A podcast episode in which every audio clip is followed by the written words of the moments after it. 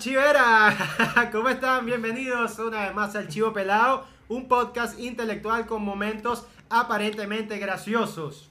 ¿Quiénes estamos aquí? Los de siempre. Calvo Suicide, Estefano Benítez, Not Bad Music, que ahora está saliendo mucho en la toma y la gente no sabe a qué se dedica Napoleón en realidad. Es productor musical, muchachos. Por si ustedes tienen su proyecto de trap o de rock progresivo o de qué fue, qué otro vaina hiciste en estos días. Eso es house. Vaina- Sa- ah, la vaina medieval. Ah, sí, tienen una banda de rock viking, bloody, medieval, hardcore. También se la puede, también se la puede producir Napoleón. O también te puedes hacer un salsatón relajado sin ningún problema. Sin ningún peo. ¿Y quién nos acam- a- acompaña? ¿Quién nos acompaña del otro lado? El hígado más potente de Venezuela, el señor Manuel Ángel Redondo. Saludos muchachos, ¿cómo andan? Saludos hasta Maracay, mi, eh, mi clima menos favorito del universo, Maracay. Saludos hasta allá. Qué bola que hay mucha gente que no sabe eso. Hay mucha gente de Venezuela que no sabe que el calor de Maracay se da unos buenos coñazos con el calor de Maracaibo. Que quizás es un Se da unos fonético. buenos coñazos. Y de calor seco, de calor eh, ladilloso. Sí, Calor sí. maldito. Calor chimbo, calor chimbo. Claro, porque el calor playero es una vaina como sabrosa. o Como tú sabes que hay una agüita por ahí cerca para refrescarse, pero coño, Claro. Maracay es que sí, No, Dios no es lo mío. mismo, no es lo mismo ese calorcito de cuando vas entrando a Chichiribiche así pegajoso, pero de pinga porque sabes que vas llegando al Claro. point, al calor Claro. maldito de aquí. Sí. Bueno, hay gusto, hay gusto. Hay gente que prefiere su calor seco al calor pegajoso. Yo prefiero, déjeme mi calor pegajoso cualquier día de la semana, pana. Cualquier día de la semana. No, pero es que hay un tema de vibra también. Cuando tú vas a- entrando a, a, a Falcón, sabes que vas a pasar calor, pero vas a gozar una bola. Cuando vienes entrando a marico. Maracay, vas a pasar calor y vas a pasar por cochear agua también. Y para poder gozar Y bola que- claro, y, va- y en. Maracaibo vas a comer cochinadas. ¿Cómo? Lo que cómo? quiere decir, que- lo, y vas a comer cochinadas en Maracaibo. Lo que quiere decir que también vas a sudar grasa. O sea, hace un peo. En Maracaibo. Exacto, exacto, exactamente. Yo no sé cómo hace el oncho para llevar la vida que lleva. Marico, Bueno, sí. menos mal que se mudó. Si en Maracaibo no hiciera calor, la gente fuera demasiado obesa, weón. Bueno, y lo son. La gente es demasiado obesa en Maracaibo. Claro, pero imagínate esa realidad. obesidad sin calor, o sea, sin quemar nada de calorías, weón. Eres infinito. Qué bola. Bueno, recuerden que Loncho, nuestro Loncho ahora es Loncho Fitness. Loncho está en una onda, en una nota de que si ejercicio, vaina, eh, el Fit Nine, quién sabe, en cualquier momento ya está divino. Bueno, se, se pu- se puso de acuerdo con este que está aquí también. Este dijo que no quería Bueno, salir yo- en kilos mortales hace como dos meses. Dijo, no quiero salir. Y bueno, ha rebajado como un kilo, creo, ¿no?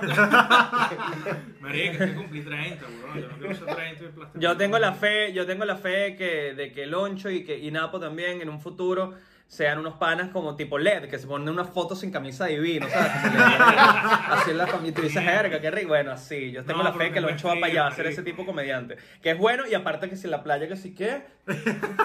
Marico, qué bola. Tú sabes que el loncho sin barba se parece mucho a la Titi. Verga, qué cagada. Verga, qué lo oscuro. Marico, loncho sin barba se parece a la Titi. Le Eh, pones wow. unos tatuajitos.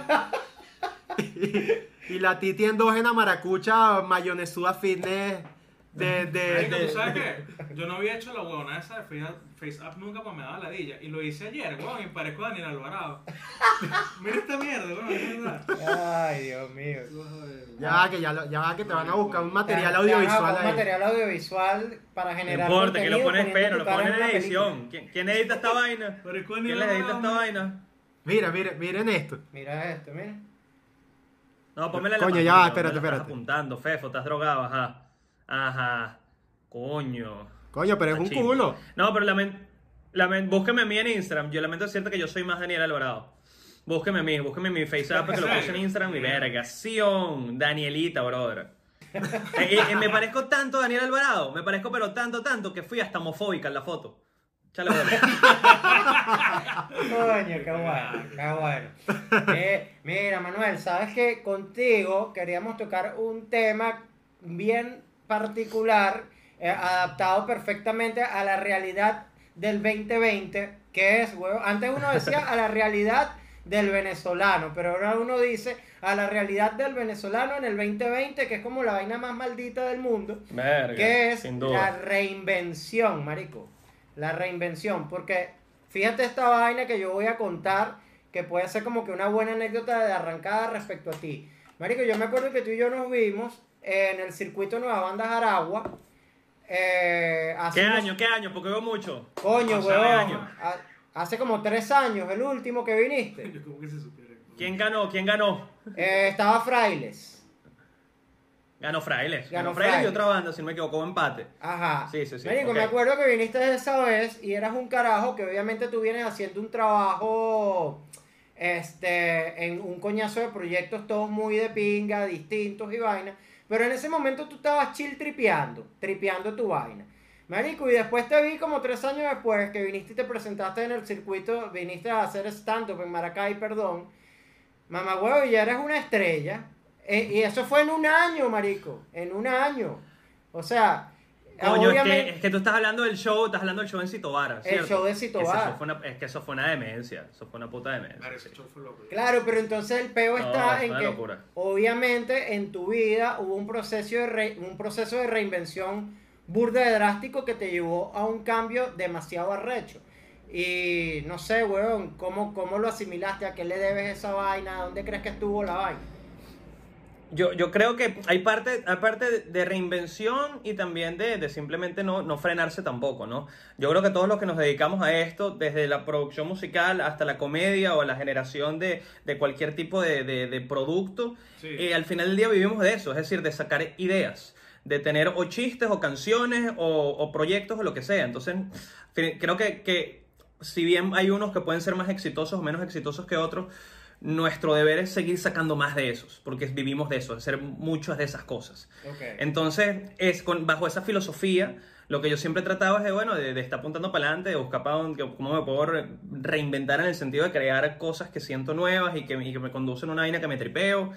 Y, y por ahí va la cosa, ¿no? Creo que hay parte de, de- de reinvención en el sentido de no estancarse, no quedarse en una zona de confort y también de, de simplemente no parar y entender que vivimos de esto, pues de sacar el tipo de, de, de creación a la que nos dedicamos. Estoy hablando también muy de, de lo que hago yo, pues, y de lo que Ah, hacen claro. también ustedes, que, que al final del día es crear algún tipo de, vaina que sirva para el entretenimiento, ¿no?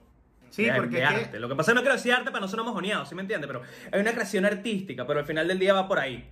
Sí, porque es que además, Marico, ahorita la gente te, te conoce, la gran mayoría de la gente que te conoce ahorita te conocerá por comediante, por tus proyectos en stand por entregrados, obviamente.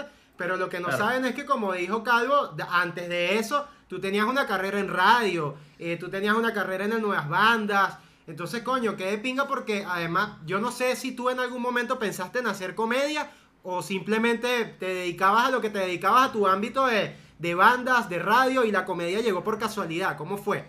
No, si- siempre estuvo ahí, marico, siempre estuvo ahí y, y de lo que consumo, más allá de consumir música, que me gusta claramente y que me inspira mucho también, de consumir comedia de toda la vida, ¿no? Y, de- y de tener esa piquiña por hacerlo también. Creo que lo que me frenó por muchos años fue una mezcla muy tonta e inmadura en su momento, pero también la entiendo, de, yo creo que de miedo con orgullo. O sea, por un lado el miedo, claro que podemos tener todos de entromparlo y hacerlo, y otra el orgullo de que, bueno, que ya para el momento en que- en que quería hacerlo y era una persona mayor de edad eh, para, con las posibilidades de ir a un bar y presentarse, había también una liga de monstruos que ya la estaba reventando y matando. O sea, ese fue- para, el- para ese momento ya yo iba, me recuerdo al, al, al Moulin Rouge y veía a Led, a, a Pistola, a José Rafael, a Briseño y a todo ese poco monstruos y era como que, bueno, ajá. Y al final del día yo también tenía como una, una como dicen ustedes, carrera en, en radio y en, en producción de cosas relacionadas a la música y también eso me llenaba muchísimo.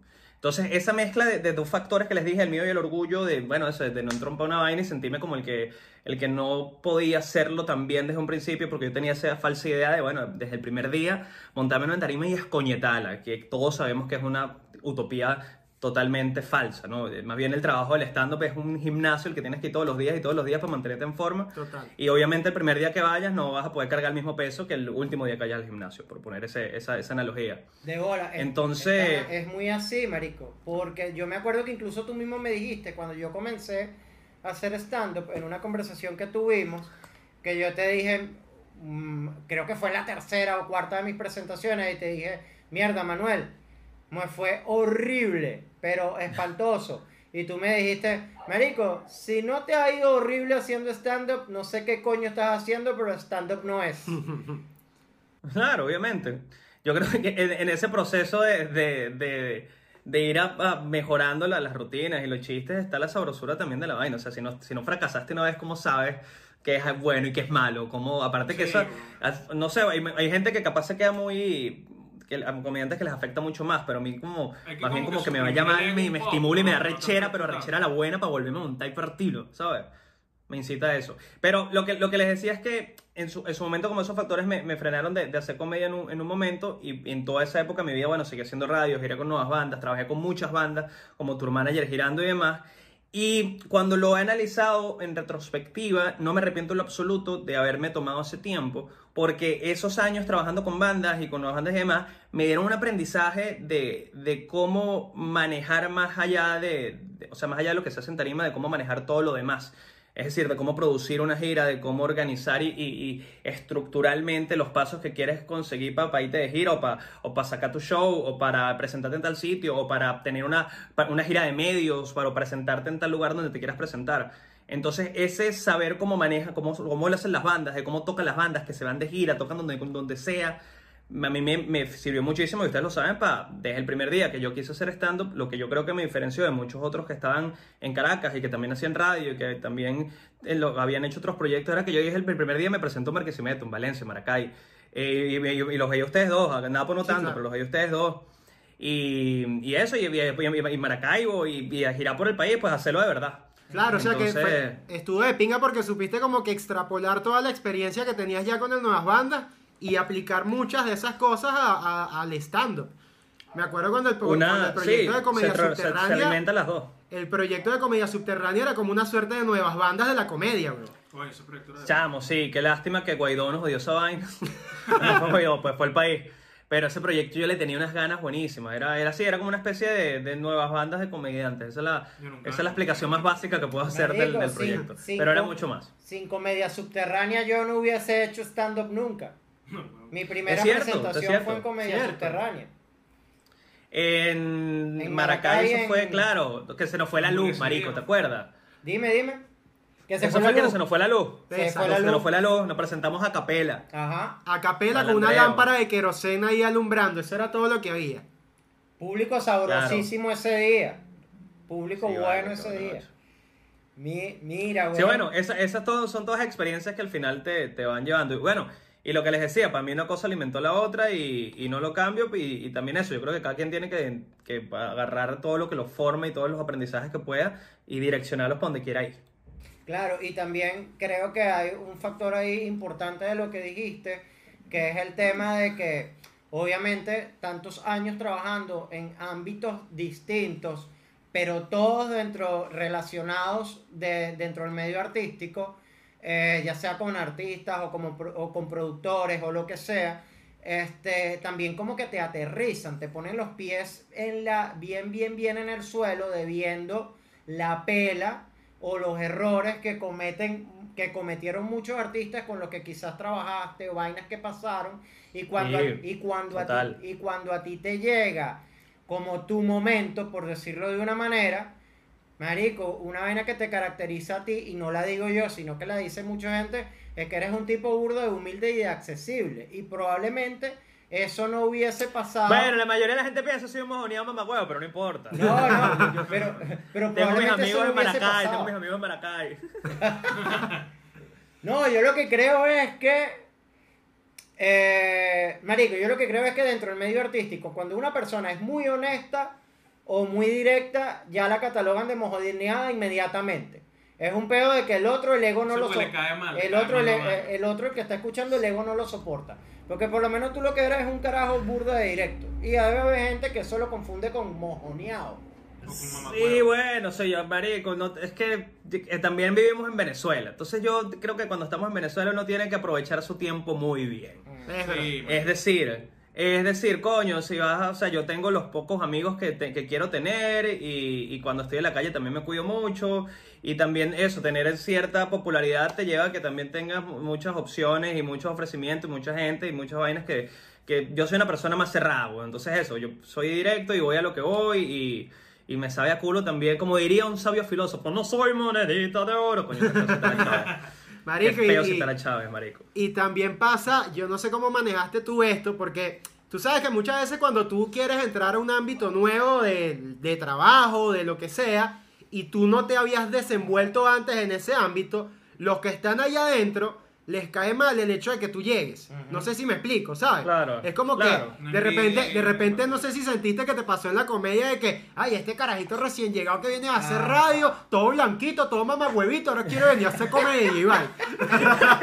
Qué buena la capa de blanquito. Como te Qué dijo, como te dijo Emilio, como te dijo Emilio en el entregrado, y que, y que no, cu- cuando uno no es blanco y guapo, y- complejo tan loco. Y yo digo la vaina como que si soy el Mira. más negro. Sí, sí, sí, total, lo dice el carajo Catire. Mira, no, sí, sin duda, sin duda, y más que todo porque yo, es lo que te digo, yo también, como tenía mi experiencia en saber cómo producir giras, por ejemplo, ya que empecé estando dije, yo solito, sin necesidad de nadie, yo puedo llamar, te hago tres llamadas y yo mismo me armo una gira, que fue lo que hice, básicamente. Entonces, cuando, sí hubo mucho recelo, porque cuando yo arranqué, cuando yo sentía que tenía mi, mi hora armada para, para por lo menos presentarme con mi nombre, a decir, vean a verme a mí, y este concepto que yo ya me empezando de cero, porque estaba dejando de hacer radio, para hacer stand-up y tal, yo mismo, pana, yo le aventé mi teléfono, yo me presenté en Argentina, Chile, Panamá, y, y no, y Miami, en, esa, en la primera vez que salí a presentarme en el país en, en 2018. Eh, entonces eso, claro, causó mucho recelo, pero al final del día lo- era, mi, era mi trabajo. O sea, esa experiencia y ese tiempo que pasé eh, haciendo otras cosas, lo que les dije, me ayudó a saber también cómo mover un proyecto que era ahora el mío de una manera inteligente, la que tú pudieras decir, ¿sabes qué? Yo puedo hacer, hice mi chamba, bro, y, me- y me- y no... O sea, me, me presenté en estos países, funciones chiquitas claramente, porque en ese momento no existían tres grados, ni había todo, otra, otras cosas, pero eso, funciones de 80 personas en Santiago de Chile, otra en Argentina, me quedaban casado un pana, cuadrar mi pasaje, tal, la plata, o sea, me pagué el viaje a punta taquilla, hacer la chamba, que es lo que, hace- que hacen las, las bandas, no te vas a hacer millonario ni de vaina, pero esa es la chamba, ya presentate, ya que te vean. Entonces eso es lo que yo más o menos tenía en, en mi mente. Y otra cosa es que eso, eso causó mucho recelo, pero al mismo tiempo, de- mientras hacía eso, y ustedes lo saben, yo dije, bueno, si tú tienes que hacer esto, tienes que hacer esto de verdad, es decir, como es la mierda que es. Y me presenté en, no me acuerdo ni qué, cómo coño se llama ese lugar, donde había habido un, un tiroteo unos meses antes, ¿no fue? Donde se nos fue la luz en Maracay. En- Que habían marcas de tiros en la pared. Ajá, había marcas claro, de tiros en la pared, no me mientan. Eso, eso. No fue Había exactamente en ese en local, pero fue en ese espacio. Fue en ese espacio. Ok. Que los chaguaramos tenían las Y marcas de los tiros todavía. Claro. Y se nos fue la luz y nos presentamos y todo. Y también fue cosa como, como decir que eres un comediante venezolano si nunca has ido a comer mierda en Burger Bar, por ejemplo, en Barquisimeto. Que es el, Exacto. un público de mierda, era esa vaina. Pero ¿qué? Se hacía comedia que era los jueves, creo que Los martes, los martes. los martes, bueno, ese tipo de cosas. Entonces, bueno, yo me hice mi teatro, mi burger bar, mi la mina, eh, me presenté en casa. Bueno, yo creo que incluso cuando yo empecé, me acuerdo que la mina tenía un estigma como que no, que ahí es súper, la gente es muy bullera y es un peo en Valencia. Y, y para mí esa es una de las plazas más de pinga en la que yo costando. Una producción de mierda siempre, pues por el sonido de la vaina. Pero en cuanto a público y a, y a vacilarse, cuando quieras voy y, la- y me, y me presento allá. Sí. Marico, Entonces, Fefo y yo nos presentamos. sí, yo en creo la que... mina. Fefo y yo nos presentamos en la mina y se acabó el show. Ponte que a las 2 de la mañana, una y media. Y entonces yo le digo a Fefo, marico, vámonos, que estoy, estoy cansado. No, no, huevón, hay que esperar que el DJ, el DJ es el que nos va a llevar, hay que esperar que el DJ cierre la noche. Marico, Este marico, este marico estaba empezandito y el bicho y que, bueno, marico, y, y el chamo que nos va a llevar al hotel. ¿Cuál chamo? Tú eres marico. El chamo está allá, está allá selecteando, weón.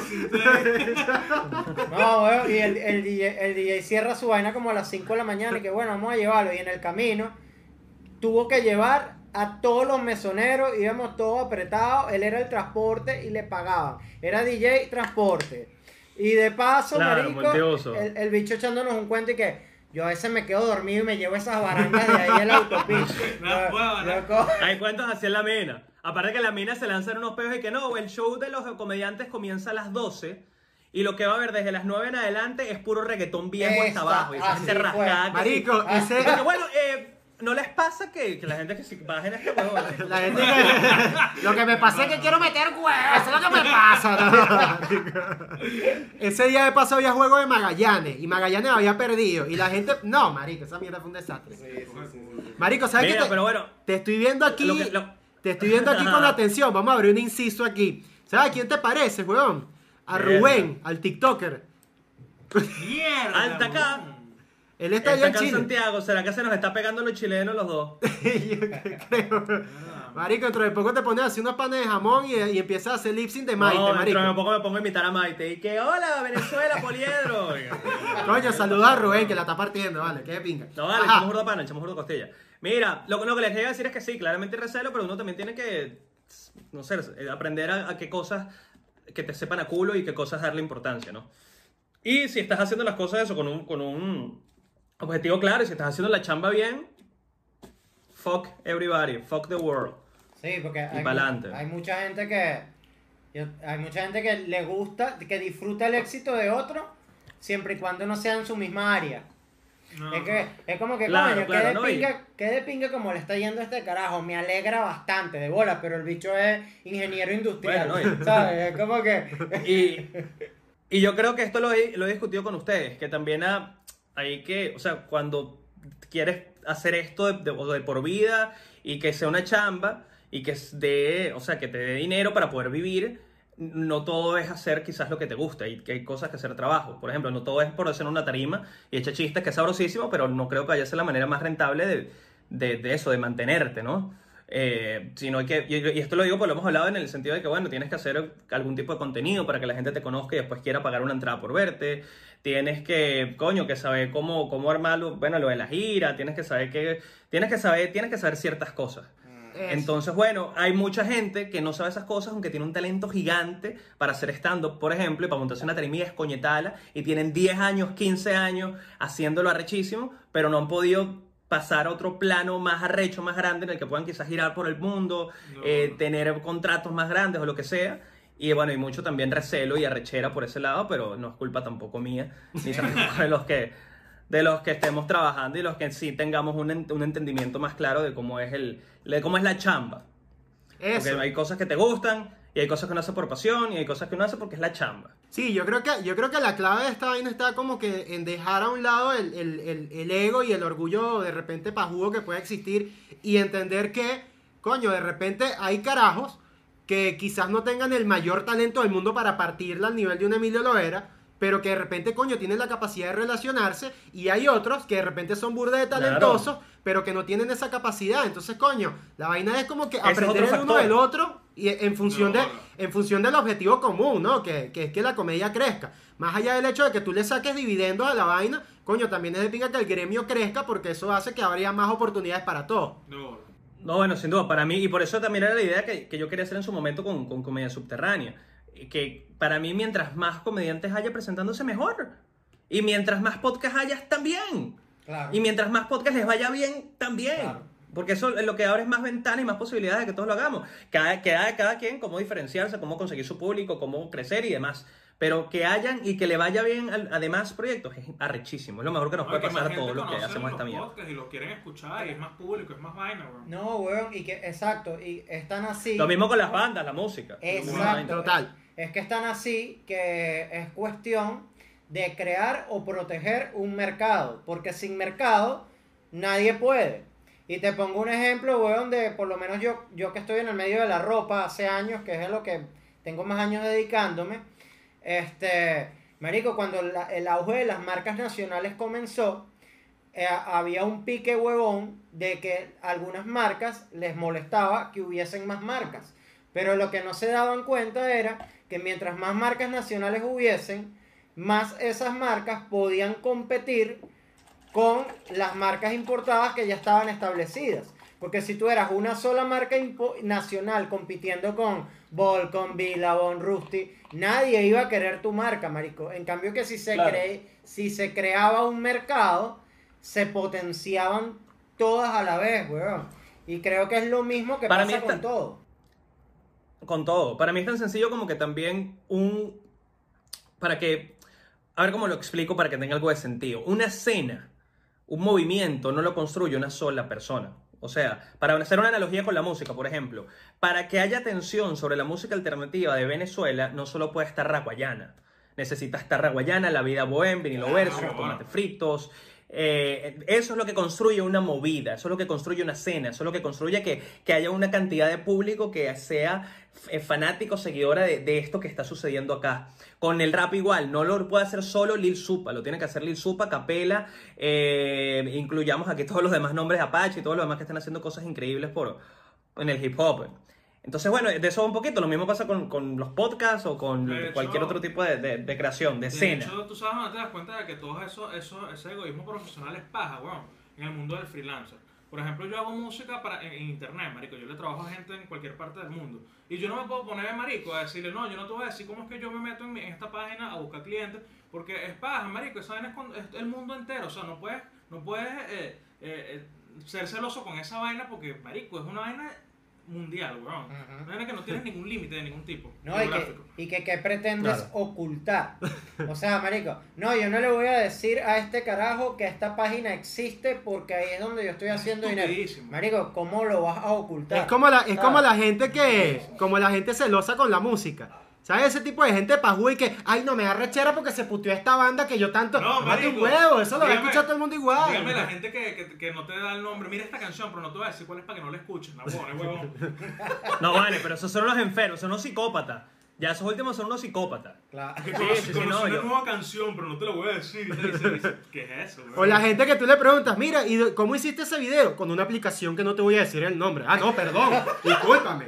No, secreto de Estado, Pero ¿no? ahorita es todo lo contrario, weón. Ahorita mientras más No, y a- ofreces, mejor. aparte que es como muy, es muy inseguro, ¿no? Es como muy, es muy inseguro, totalmente inseguro consigo mismo el hecho de que, que no, eh, para que no tenga las mismas posibilidades que no, al contrario, diferenciate tú en un, en un momento, en un mercado, en una escena en la que todo el mundo tenga la misma igualdad y que sea tu, tu creatividad y tu ingenio y tu manera de hacer las cosas lo que te diferencia. Ujú. No, weón, y volviendo un poco, bueno, un poco que jode al, al, al, al principio de la conversa. Eh, marico, una persona que está generando un proyecto de lo que sea, o una persona que está haciendo comedia muy bien, es alguien que tiene muchas alternativas en sus manos porque ha averiguado y ha indagado muchísimo, marico. Entonces es absurdo creer que vas a estar ocultando información eh, que solamente a ti te sirve cuando probablemente para llegar a esa información con la que tú te sientes cómodo, marico, tú has tenido que pasar por un coñazo de aplicaciones, por un coñazo de datos, por un coñazo de libros, por un coñazo de videos. O sea, marico, todo se construye en base a demasiada información pública y de acceso mundial, marico. Y, tratando de hilar un pelo esa idea con todas las cosas que tú has hecho, marico, eh, pero tenemos patria. Vendría, vendría siendo como que un proyecto web, o sea, la gente te conoce hoy en día masivamente por entregrado. Pero, pero, pero, pero tenemos patria fue, huevón, un boom arrechísimo en su momento, que fue como que la base de un verguero que hiciste después. A mi abuela le encantaba, pero. Ah, mira, qué fan ahí. Sí, pero tenemos para tener un programa de señoras, a las tías les encantaba. Sí, marico. Por esa época de mi vida, si me ven en la calle me decían y que, ay, mi mamá te ama. Y yo, ay, tú, gordo, tú, pero por La mamá de la chama cerrando la laptop y poniendo caso cerrado en el televisor de una vez. Sí, Era el mismo target. No, bueno. Mi abuela eso, Sí, ese lo fue muy, fue muy fino. Creo que fue de eso, el de los primeros proyectos masivos que hice. No, no el primer proyecto relacionado a la comedia. Ya tenía Pero como antes de Pero Tenemos antes, Patria, pero ¿qué hiciste? Antes de Pero Tenemos Patria. Yo hacía un web show. De hecho, yo creo que llego a, a Pero Tenemos Patria por eso. Hacía un web show muy parecido que se llamaba El Beta. Que era, este, era un formato súper similar, es decir, el, el host y una pantalla con la que se apoya, eh, como la sopa, como Pero Tenemos Patria. Pero en, en en un comienzo era como de cualquier vaina, de variedades, entretenimiento, lo que sea, y yo lo fui metiendo mucho más político hasta que el final era netamente político. Eh, y, y bueno, Plop Contenido, que es la agencia, la, la productora creadora originalmente Pero Tenemos Patria, le- bueno, llegó a ver este material y me llamaron para el casting. Fui para el casting y quedé afortunadamente en el proyecto en el que fue, eh, bueno, yo nunca digo o nunca no. En el pasado siempre me preguntan, ¿cuándo vuelve? ¿Cuándo vuelve? Yo decía, nunca, jamás porque ese proyecto ya murió. Y pasaba un año y volvíamos. Entonces, ya en este momento, en este momento lo que digo es que no, no sé cuándo, cuándo regrese, porque depende de que se oriente mucha gente que está regada por el, regada por el mundo, y eso iba, que tuve el chance de trabajar con un pocotón de, de creativos y de, y de guionistas y de, y de los mejores comediantes para mí que hay ahorita jóvenes en Venezuela, pasaron por ahí escribiendo o actuando. Y, y bueno, fue muy arrecho, o sea, por ahí pasó todo el mundo. Ahorita la Y ha política sido venezolana está tan rayada, marico, que hacer chistes con política venezolana es burde, es burde loco, es delicado. weón. Sí, ahorita Mm. no tuviese el mismo impacto que tuvo. No, lo que pasa es que ya, ya Ya no creo que está un risa, pelo ¿no? saturado el... No, no, no, no, no el mercado, no es que haya demasiado humor político de Venezuela inteligente por ahí, no, no, no. Creo que está saturada la mente del venezolano de Total. este peo. Entonces, coño, da- dame otra cosa, brother. Sí, Dame otra- y por eso es que quizás lo- los podcasts ahorita están funcionando tanto, ¿no? Los, de los, que, los comediantes que lo estamos haciendo por ahí. Porque, coño, la gente conecta con lo suyo, pero sin la necesidad del peo Venezuela. A eso, Ah, eso te iba a entonces, preguntar coño. justamente, que tú, Marico, tú, tú has hecho varios proyectos de pinga en internet, como el de Viviendo al Mínimo, que fue arrechísimo, como Pero Tenemos Patria, eh, luego, bueno, obviamente Entre Grados, hace poco te lanzaste La Locura con Josué el Yacasipalusa, que fue Claro. brutal, Marico, arrechísimo. Entonces, coño, Marico, ¿cómo haces tú para identificar cuál es el momento adecuado para ofrecerle tal contenido al público? Eh, Verga, no- internet. No, no, no, no tengo la más remota idea cómo responder esa pregunta. Yo creo que pl- planteo más bien es la, la idea o el concepto o el proyecto que me, que me parezca de pinga en su momento, que me guste o que le caiga, porque Viendo el Mínimo es otro ejemplo. Viendo el Mínimo fue también una idea que or- originalmente la tuvo fue de Daniel García, miembro del resort, hoy conocido como Nancy o Diamantero, como prefieran llamarlo.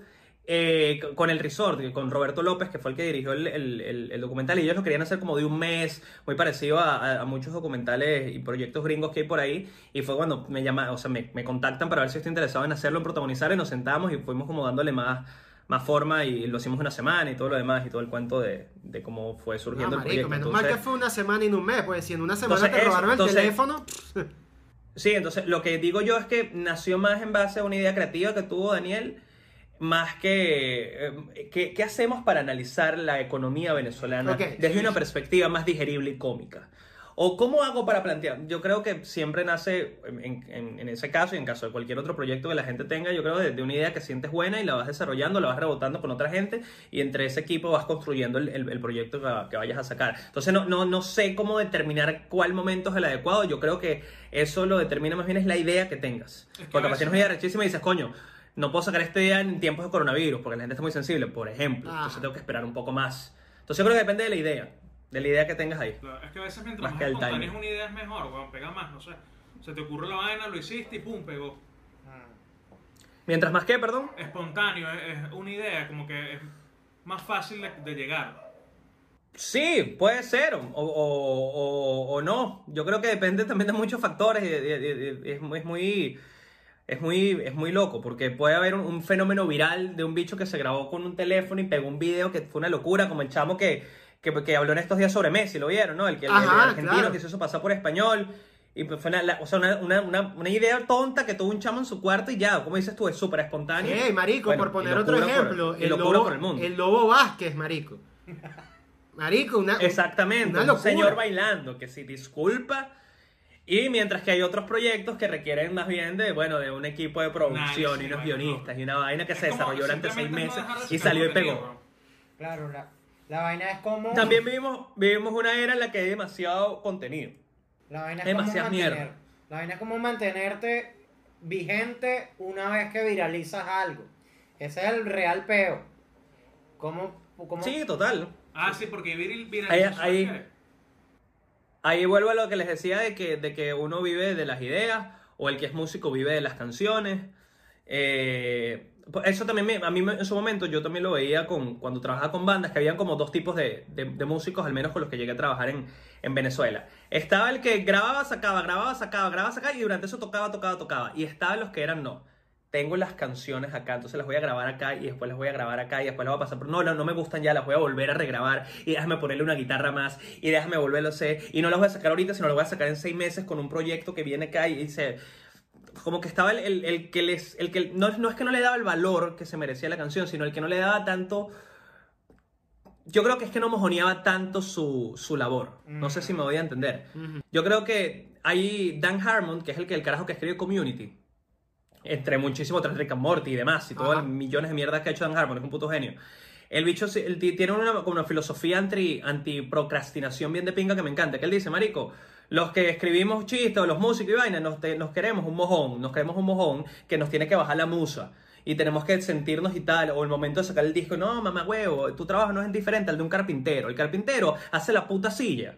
Y no está pensando en que si no, que si no saca la puta silla ya y hace otra Imagínate silla el después. carpintero y que no, y no, no. alguna silla va a quedar mejor que otra silla, ¿vale? Eso, el carpintero y que no, no, no, hoy no Entonces- me siento bien. Y Entonces, tú en vez de decir que no, no, no, no estoy inspirado. No, estoy inspirado. no mamá huevo. Coño, Siéntete ya, vale, que espera un coño, gafo. A la ¿Te crees tú, marico? Aparte vives en el mismo universo. Para, en el mundo de los comediantes vivimos en el mismo universo y en la misma era que Dave Chappelle. Te vas a poner con un que no te baja la musa. Tú eres marico. Siéntate y ponte a escribir, ¿vale? ¿Qué Coño, pasa? e- ese Entonces, punto, ese punto está rechísimo porque, porque está el tema de, obviamente es un trabajo, trabaja, deja la mariquera eh, por una parte y por otra parte, weón, si eres un bicho que cree que te tiene que bajar la musa para hacer una genialidad, tienes que ser un puto genio de verdad. Para que... Y, y- y- Imagínate que no, seis meses esperando que la musa te baje y escribes un chiste de mierda con el que. No, joda, vale. No, o sea, yo, yo lo decía. Yo lo decía porque al menos en mi caso, y conectando con lo que tú decías de, de, de bueno, cómo mantenerse, si una vez fuiste viral o no, yo creo que está en eso. En, en más que pensar en cuál va a ser el gran vaina, es que sigas haciendo vainas y vainas y vainas porque eso te va a alimentar el gusanito que en algún momento te va a sacar la idea que es o el proyecto que es o el que va a reventar. Pero la, la- la- filosofía es como, como nunca parar en ese sentido. Y eso es lo que me, me- no sé, me inspira a mí y me parece que es lo más apropiado que podemos hacer los que nos dedicamos a este tipo de vainas, ¿no? Estar como continuamente creando y sacando cosas por ahí, poniéndolas al mundo para que las vea y aprendiendo eso y haciendo más. Tú sabes que creo yo que le falta un pelo a la comedia, marico, que en ese, en ese particular la música sí lo tiene. Bueno, no sé, a lo mejor... A lo mejor O sea, fue un perro. Porque no sé. Este, sí, weón, Homero. Este, Ay, chica. Es que, marico, en la música, yo por ejemplo estoy inscrito en una vaina que se llama ASCAP, que también hay otra vaina que se llama BMI, que tú registras tu vaina y ganas regalías por lo que, por tu música, por tu composición, weón. En la comedia habrá esa vaina, o sea, tú por ejemplo escribes un chiste y puedes ganar royalties por el chiste. Creo que no, ¿no? La ver- no, la verdad es que creo que el, el- el marco legal ahí no es tan, no es tan cabilla. Yo creo que una vez, o sea, creo que la manera de registrar la idea es sacándola y teniéndola antes que otro. O sea, es la única manera en que eso funciona. registrarla en YouTube Porque también es muy, marico, es, es muy, es muy como dificultoso que si cuál es el- este chiste que habla, no sé, huevón, del SIDA y este chiste también habla del SIDA. Entonces, este se va por este lado, es como muy, es muy arenoso. Sí, o sea, la marico, única manera es que este comediante lo sacó y lo puso en su especial y este. Entonces, y, y- queda la crítica abierta al, al- al público y a la gente para que opine si hubo copia o, o si no, o si no. Es muy si engorroso, es muy engorroso.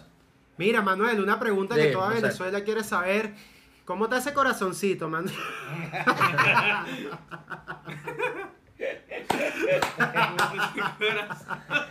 Qué risa la pregunta portada, huevón. Sí, sí. Mira, marico, ¿sabes que hay algo que me llama, me, me llama burda la, la atención? Ya hablando de un peo más, como que más terrenal fuera de proyectos, sino de cotidianidad y ya.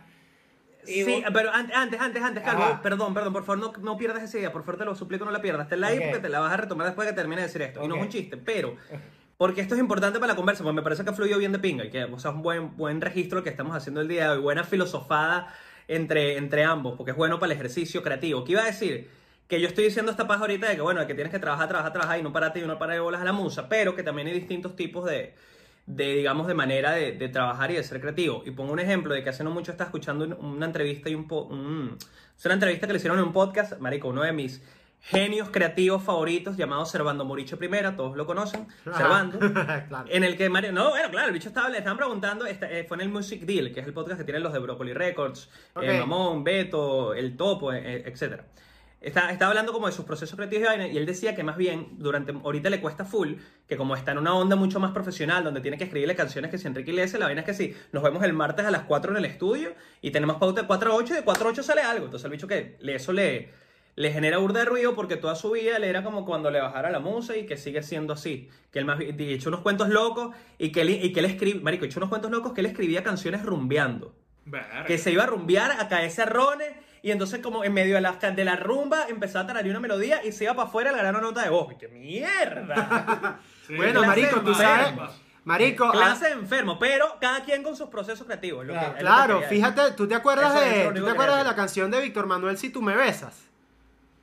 Tú sabes que esa canción la escribió Oscarcito. Y la historia detrás de esa canción es que como que Sony llama a Oscarcito y que mira, marico, necesitamos una canción para Víctor Manuel. ¿Tienes algo? Y Oscarcito y que, sí, dale, dale, yo tengo aquí. Y el marico no tenía nada. No tenía nada. Claro. Tuvo que llegar esa noche a escribir y grabó una maqueta asquerosa que se la presentó a Víctor Manuel y a Víctor Manuel al principio no le gustó.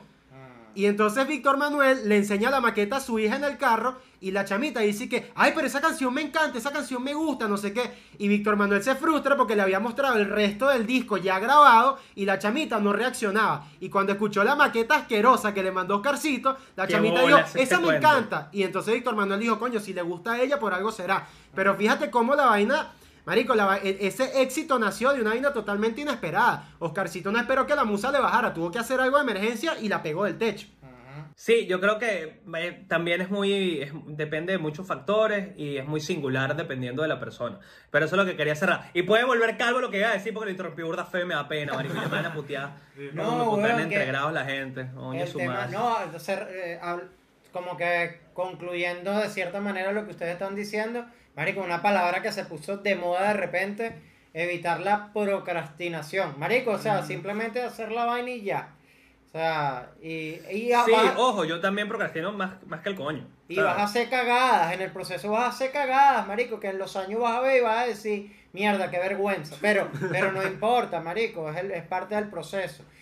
Marico, lo que te, lo que te quería preguntar era que, eh, ya fuera de proyectos, sino de un pego más de la cotidianidad, Marico, yo en esas nuevas bandas de, de aquí del circuito de Aragua, tú eh, animaste te tom- y te bajaste y te tomaste una birra y hablaste paja y te fuiste para tu casa y tenías una vida, por decirla, bastante normal. Un año después te, no, nos bajamos en el estacionamiento de Cito Bar y había un poco de gente pegándote gritos desde los, desde los carros. ¡Manuela, gente que-". Marico, ¿cómo, qué, qué, qué fue lo más jodido de asimilar ese cambio en tu pareco, pero en, tu, en tus emociones cotidianas, weón? Verga, bueno, tener que a veces lidiar también con, con la gente que no, no te entiende o que no te conoce o que le caes mal de la nada porque te acaba de conocer o, o, o eso, también tanta exposición a veces te quitas también mucha privacidad, ¿no? Eh, es a veces complicado, coño, querer, marico, comprarte una Pepsi anónimo en el centro comercial y que, y que sea un pelo complicado, ¿no? Tampoco es yo sé ser bando en el 94, ¿no? Pero a veces dependiendo, por lo menos, esa, esa experiencia, la que tú dices, Situbar fue una, una vaina surreal, ¿no? Ese día el, el show era para pa, pa 300 personas apretadas y habían 600 personas en una cola en Situbar, una vaina sin sentido. Entonces, eso, eso creo que, que, que a veces también te, te, te frustra un pelo, ¿no? Como, como a veces, coño, queda como el antipático porque, porque no te conocen y piensas que tú eres siempre carajo que... ¡Ah, ah, ah! Y, y no es así, estoy... estoy. Marico, y, dino- y- Y también, y también, ojo, ojo, y lo, y, lo, y lo que más me hace ruido también es que a veces cuando también está esa exposición, ya, empie- y, y no, no de manera sexual, pero se te empiezan a, a cosificar, a objetualizar como el, el- la cosa que da risa en tu pantalla de teléfono y no el carajo que, marico, que caga también. Entonces a mí me han pasado vainas como que, no sé, como que me piden la foto, una foto, claro, la fo- y en mi cara me digan, "Ay, pero mira, con la amiga, ay, mira, pero mira, es muy, mira, este es gordísimo, así no se ve tanto, puñetado. Marico, eres como un objeto, weón. Gorda, estoy a 30 centímetros de ti. O sea, estoy aquí, no me puedo, o sea, podrías aunque sea esperar que me vaya. ¿Entiendes? Sí, sí. Entonces, Bueno. eso, o gente que, o gente, o la gente que te pide también la foto de la calle y ni siquiera te miró a los ojos, y no por pena, sino porque no eres tú, eres la cosa que da risa. Entonces, como que eres lo que va a dar risa cuando lo reenvía a su grupo de amigos en WhatsApp. E- Eres eso, ese eres el chiste que ya va a reenviar a su grupo de WhatsApp y ya. Mm. mira, mira. Claro, entonces- la gente, la gente va a mirar es- más eso- allá eso de eso. Y se, y se eleva, y se eleva el. eh, tú eres, tú eres la, la, la, la evidencia de que se eleva el sexapil, weón. porque, porque, Marico, yo me acuerdo que tú estabas en, en lo que hizo función ese día como de camerino. Y, Marico, ese fue un show que nos los lanzamos prácticamente tú y yo en la espalda completa. O sea, no había una producción. Entonces, Era como que vamos a darle. Cero, sí. Y vamos a darle y se armó, lo armamos prácticamente entre, entre los dos y ya. Y me acuerdo que si yo tenía que salir del camerino, habían un poco de chamas que Marico, hubo chamas, yo no te, yo no te lo dije, pero hubo chamas que me decían. y que- Entérate, entérate. Hubo chamas que me, que me decían, déjame entrar, déjame entrar un momentico, déjame pasar, déjame entrar. Marico, y yo las jodía, yo las jodía y le decía, chama, tú no te estás dando cuenta que ese bicho no es tan bello, no ves que es un caderón y vaina. Yo las jodía y me decían, es bello, déjame entrar, déjame entrar. Eh, se vol- eh, habían jevas locas, weón, locas que querían pasar para allá. O sea, tenían intenciones sexuales el- el- el- es el efecto tarima, es el efecto tarima. chicas, no es real, chicas, no es real, no es real. No es real. Tengo, tengo varias exnovias que pueden ahondar mucho más en lo terrible persona y no bello que soy. Qué hola, qué risa, weón. Y no te han escrito y que, ay, mano, no es por nada, pero en tarima te ves bello. Sigues siendo un hijo de puta, pero en tarima te ves lindo. No, ¿sabes qué fue cómico una vez, mágico? Eh, me, me presenté en, en Barcelona, España. Ajá. Y al otro día, bueno, las típicas, bueno, ese mismo día de la noche, las típicas historias que uno ve y repostea de la gente que fue al show, gracias por ir. Yo les respondo todo lo que el show, yo les respondo, coño, gracias por ir, vaina. Y me acuerdo una historia, marico, se me, me, me acuerdo demasiado. No, no- creo que no la guardé. No, no la guardé, la rechera que me dio. Pero era, era yo saliendo a tarima, ¡ah, aplauso, ah, y la persona que estaba al lado de la que me está grabando, y que nada huevo, nada cuerpo raro que tiene este mamá Literalmente esa fue la frase. Cero empatía. Nada huevo, nada cuerpo raro que tiene este mamá huevo. Durísimo, más casi que más duro que los aplausos. Yo no lo dije en la tarima. Ay, no. Pero se escuchó tan claro. Y lo peor es que la chama montó la historia. Qué maldita, weón. Y te etiquetó. Ni siquiera y que coño, cállate la boca, a otra vez monté esa mierda y ya. Marico, pura maldad, No, esa no, persona no, es pura maldad. ¿Y qué le contestaste? Ay, coño. Creo que fue que sí. Porque, por coño, porque era rechera, porque la rechera, pero al mismo tiempo esa persona pagó una entrada. Claro, Esa claro. persona, el mismo, esa persona se rió, esa persona capaz hizo el comentario de joder, entonces, toma tu like, vale, coño. de tu madre. Coño, su madre. Te salva porque pagaste la entrada, coño de tu madre. Imagínate que de paso se lo hubieses regalado y sale con ese comentario. No jodas, cabeza. Fans tóxicos, weón. Qué bola, qué bola el efecto Sí, tarima. bueno, sí, hay todos por ello. Al final, Sí, hay de todos por ello. al final más que efecto tarima es, marico, es una suerte de poder. O sea, es como que transmites en ese momento que estás en una posición Más arrecha. más arrecha que los demás. Y que es la tarima y punto. Sí, el efecto, es, es- es literalmente el efecto tarima. Estás más, estás arriba de todos, Estás iluminado, arriba, con una luz especial para ti, y tu voz suena más duro que los demás. Es simplemente eso. Yo creo que hay una cuestión psicológica y de atención y de claramente una admiración, porque si estás en el público, porque admiras hasta cierto punto lo que hace la persona que estás viendo, sea músico, comediante, lo que sea, speaker o whatever. Eh, eh, sí, hay un factor de poder, una vaina psicológica que yo creo que Sí, es es muy loco porque la gente, la gente, la gente opta a veces hasta por tenerte miedo, ¿sabes? Que tú le dices que, ay, por lo menos tú, ¿cómo te Ah. llamas? No, no, no, no, no, pero Ah, "Ay, vale, no te sí, estás sí, haciendo sí, nada, sí, dime sí, tu Está, nombre y ya. está todo lo contrario, gente que mata a los Sí. carros que admiran, weón. Ajá, Ah, están tan, claro. tan los Sí, hecklers, sí, bueno, marico. pero ya, coño. Sí. Ah, no, pero ese es otro tipo. ese Ese es otro tipo. Cuidado, cuidado. Ese es otro cura, ya eres un perverso. Sí, sí, sí, sí. Sí, estás muy John Lennon, estás muy John Lennon. No. Disculpa, muy Selena, muy Selena, esas son mis referencias. Qué bola Selena. Selena bellísima. Marico, qué arrecho Mira, que- pero sí, sí, yo. que uno piensa en Selena Dime, y dime. piensa en Jennifer López, no en Selena. Oye, sí, marico. Qué loca esa vaina. Es loco. Coño, marico, yo soy más chamo, yo pienso, me dicen Selena, yo pienso Selena Gómez. A mí Ah, la, la, también. la- la de allá atrás no... Oh. Sí, sí, sí, o sea, sería la principal. No, no, a mí yo el Selena tiene que acompañado por un Gómez para que sea Selena Gómez. Si es Selena solo, es Selena de original. Ah, no, yo, yo sí pienso en The Selena original Gómez. one. Vaina de carajito, vaina de los chamitos de mi edad somos así. Ay, coño, yo creo que estamos ready. Sí, Fefo que señor. si cuarentón con una hija, que nadie te cree, Fefo, ya. sí, Qué bolas sí. que Fefo es como los negros que no envejece, ¿verdad? Qué bolas. Ya, ya, ya, que Ah, ya, Homero está para echando allá, vaina. Homero, ya vamos para allá. Ajá, ¿qué dice? ¿Qué dice? Que qué bolas que Fefo es como los negros que no envejece. Bicho está igualito, marico, sí, pasa los años. Fefo con 50, igual que pasa Denzel, Washington, y que marico, pero envejece un día de tu vida. No, nada. Ay, coño. Tengo el secreto de la, de la eterna juventud. Mira, Manu, una pregunta ahora sí rapidito que todo el mundo quiere saber. ¿Vuelve entre grados? ¿No vuelve entre grados? ¿Qué va a pasar con el proyecto? Sí, bueno, para Marico, la, la respuesta sincera es que, es que coño, nos descuadró los, plan- los planes, claro, los planes, mira qué miedo. Ah, no, mira. Los planes. ¡Ay! no, salió la verdad. Y Salió la verdad de la. de- salió la verdad de quién financia entre grados. Los planes, los Ahorita nos agarra, los nos agarra la Venezuela lucha y nos monta ahí. De hecho, ¿por qué creen que el fondo es negro en entregrados? Porque estamos en Tocorón. Ese es el estudio, ¿qué es el estudio? Una tela ahí.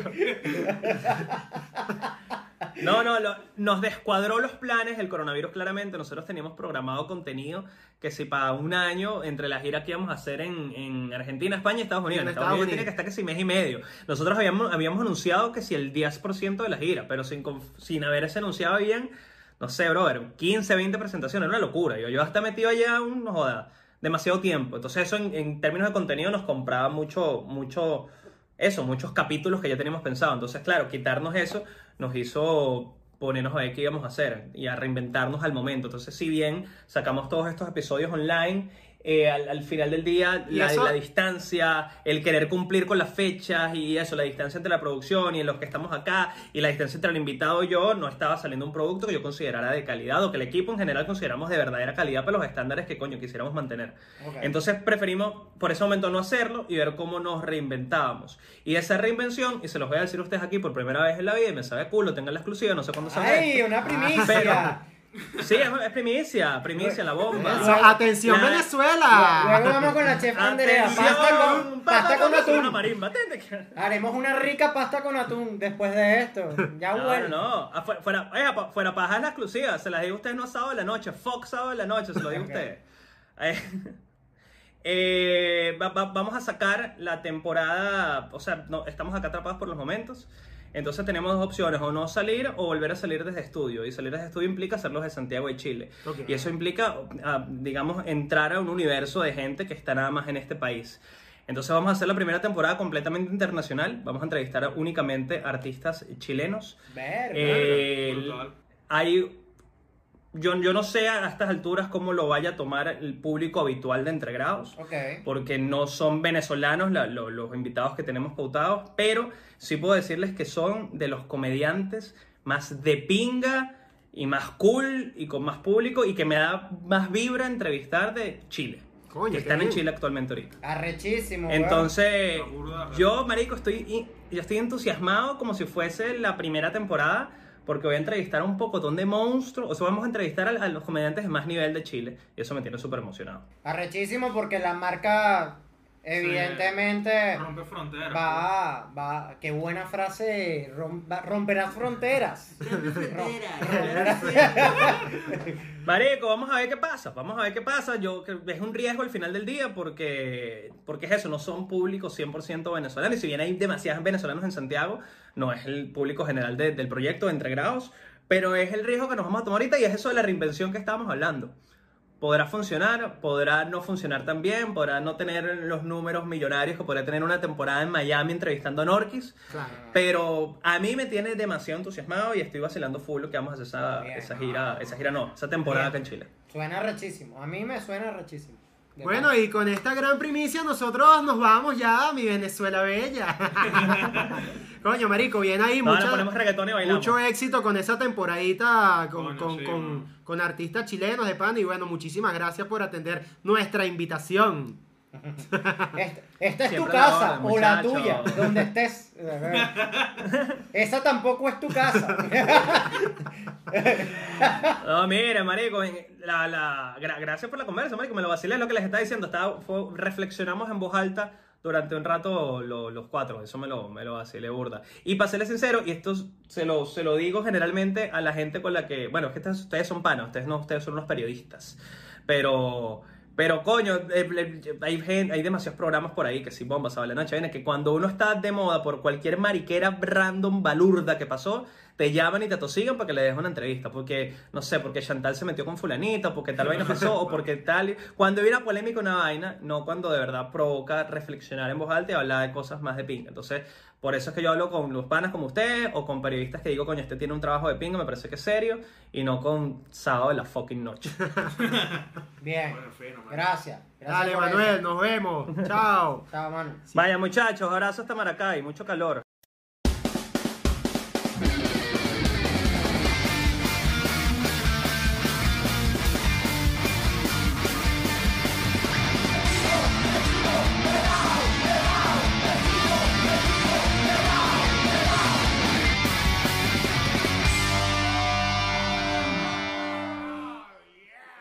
Buenas chiveras, ¿cómo están? Bienvenidos una vez más al Chivo Pelado, un podcast intelectual con momentos aparentemente graciosos. ¿Quiénes estamos aquí? Los de siempre. Carlos Suicide, Estefano Benítez, Not Bad Music, que ahora está saliendo mucho en la toma y la gente no sabe a qué se dedica Napoleón en realidad. Es productor musical, muchachos, por si ustedes tienen su proyecto de trap o de rock progresivo o de qué fue, qué otro vaina hiciste en estos días. Ese house. vaina- Sa- ah, la vaina medieval. Ah, sí, tienen una banda de rock Viking, Bloody, Medieval, Hardcore. Verga. También se la puede, también se la puede producir Napoleón. O también te puedes hacer un salsatón relajado sin ningún problema. Sin ningún peo. ¿Y quién nos acam- a- acompaña? ¿Quién nos acompaña del otro lado? El hígado más potente de Venezuela, el señor Manuel Ángel Redondo. Wow. Saludos muchachos, ¿cómo andan? Saludos hasta Maracay, mi, eh, mi clima menos favorito del universo, Maracay. Saludos hasta allá. Qué bola que hay mucha gente que no sabe eso. Hay mucha gente de Venezuela que no sabe que el calor de Maracay se da unos buenos coñazos con el calor de Maracaibo. Que quizás es un Se tema da unos fonético. buenos coñazos. Y de calor seco, de calor eh, ladilloso. Sí, Calor sí. maldito.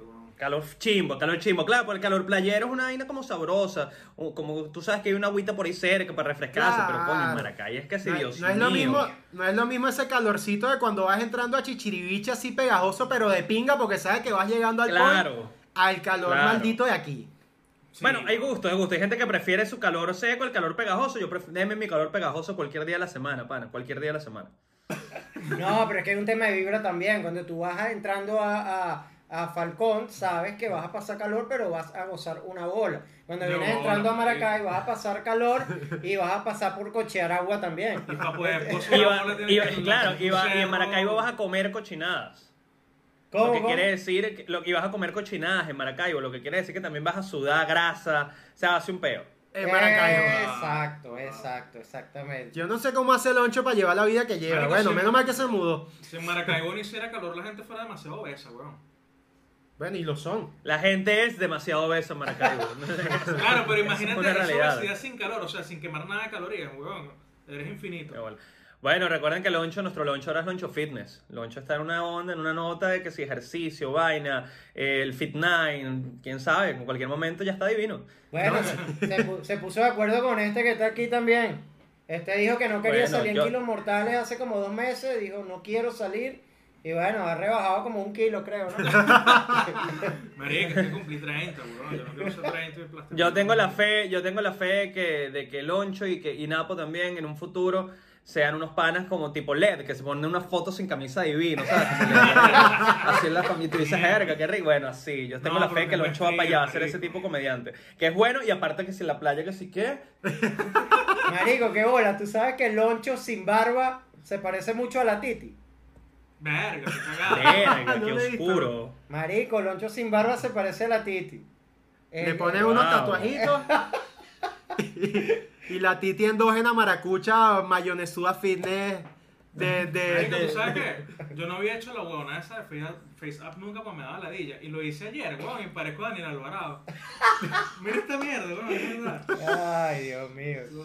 Ya va, que ya, lo- ya va, que te van a buscar un material Te- te audiovisual ahí. material audiovisual para No generar importa, que lo pones pero, lo pones en edición. ¿Quién, quién edita esta vaina? ¿Quién les edita esta vaina? Mira, miren, miren esto. Mira esto, mira. No, pónmela en la Coño, ya va, espérate, la estás espérate. apuntando, Fefo, estás drogado, ajá. Ajá. Coño. Coño, pero es un chimbo. culo. No, pero lamen, lamen- búsqueme a mí en Instagram. Yo lamento decirte que yo soy más Daniel Alvarado. Búsqueme a mí, búsqueme en mi FaceApp que lo puse en Instagram y vergación. Danielita, brother.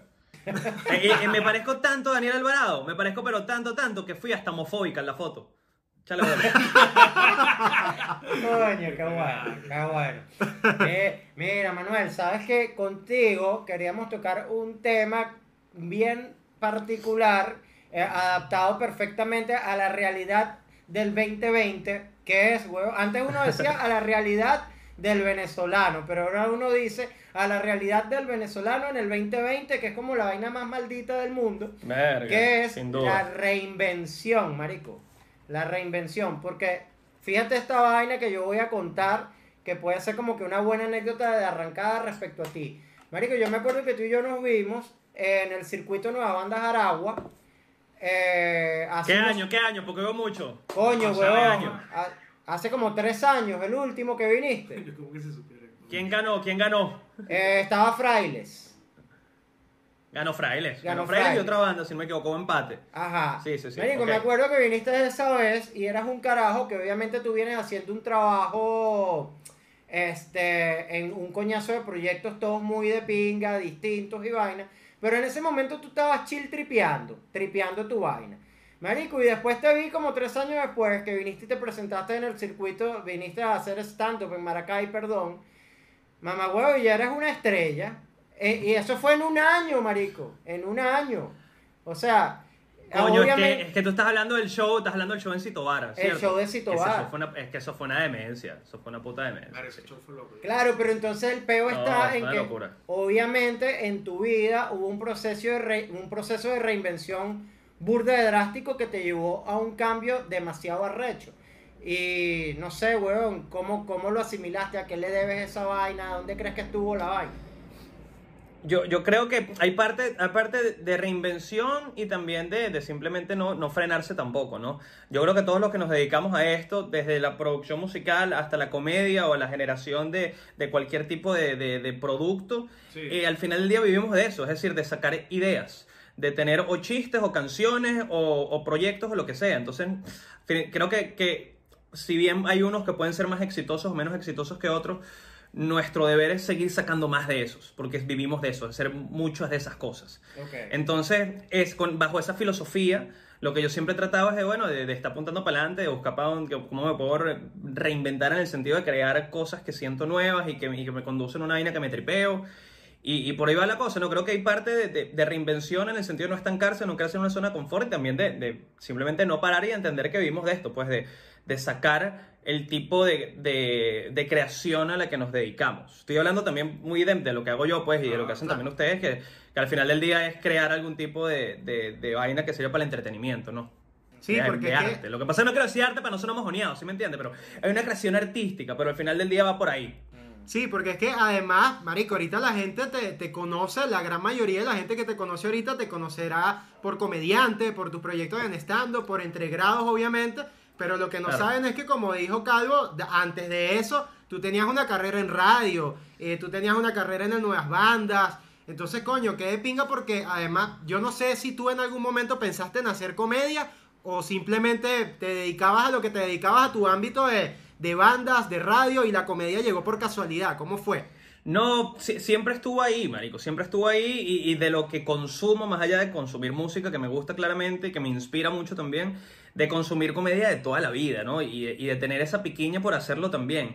Creo que lo que me frenó por muchos años fue una mezcla muy tonta e inmadura en su momento, pero también la entiendo, de, yo creo que de miedo con orgullo. O sea, por un lado el miedo, claro que podemos tener todos de entromparlo y hacerlo, y otra el orgullo que, bueno, que ya para el momento en que, que- en que quería hacerlo y era una persona mayor de edad eh, para, con las posibilidades de ir a un bar y presentarse, había también una liga de monstruos que ya la estaba reventando y matando. O sea, ese fue- para, para ese momento ya yo iba, me recuerdo al, al, al Moulin Rouge y veía a Led, a, a Pistola, a José Rafael, a Briseño y a todo ese poco monstruos y era como que, bueno, ajá. Y al final del día yo también tenía como una, una como dicen ustedes, carrera en, en radio y en, en producción de cosas relacionadas a la música y también eso me llenaba muchísimo.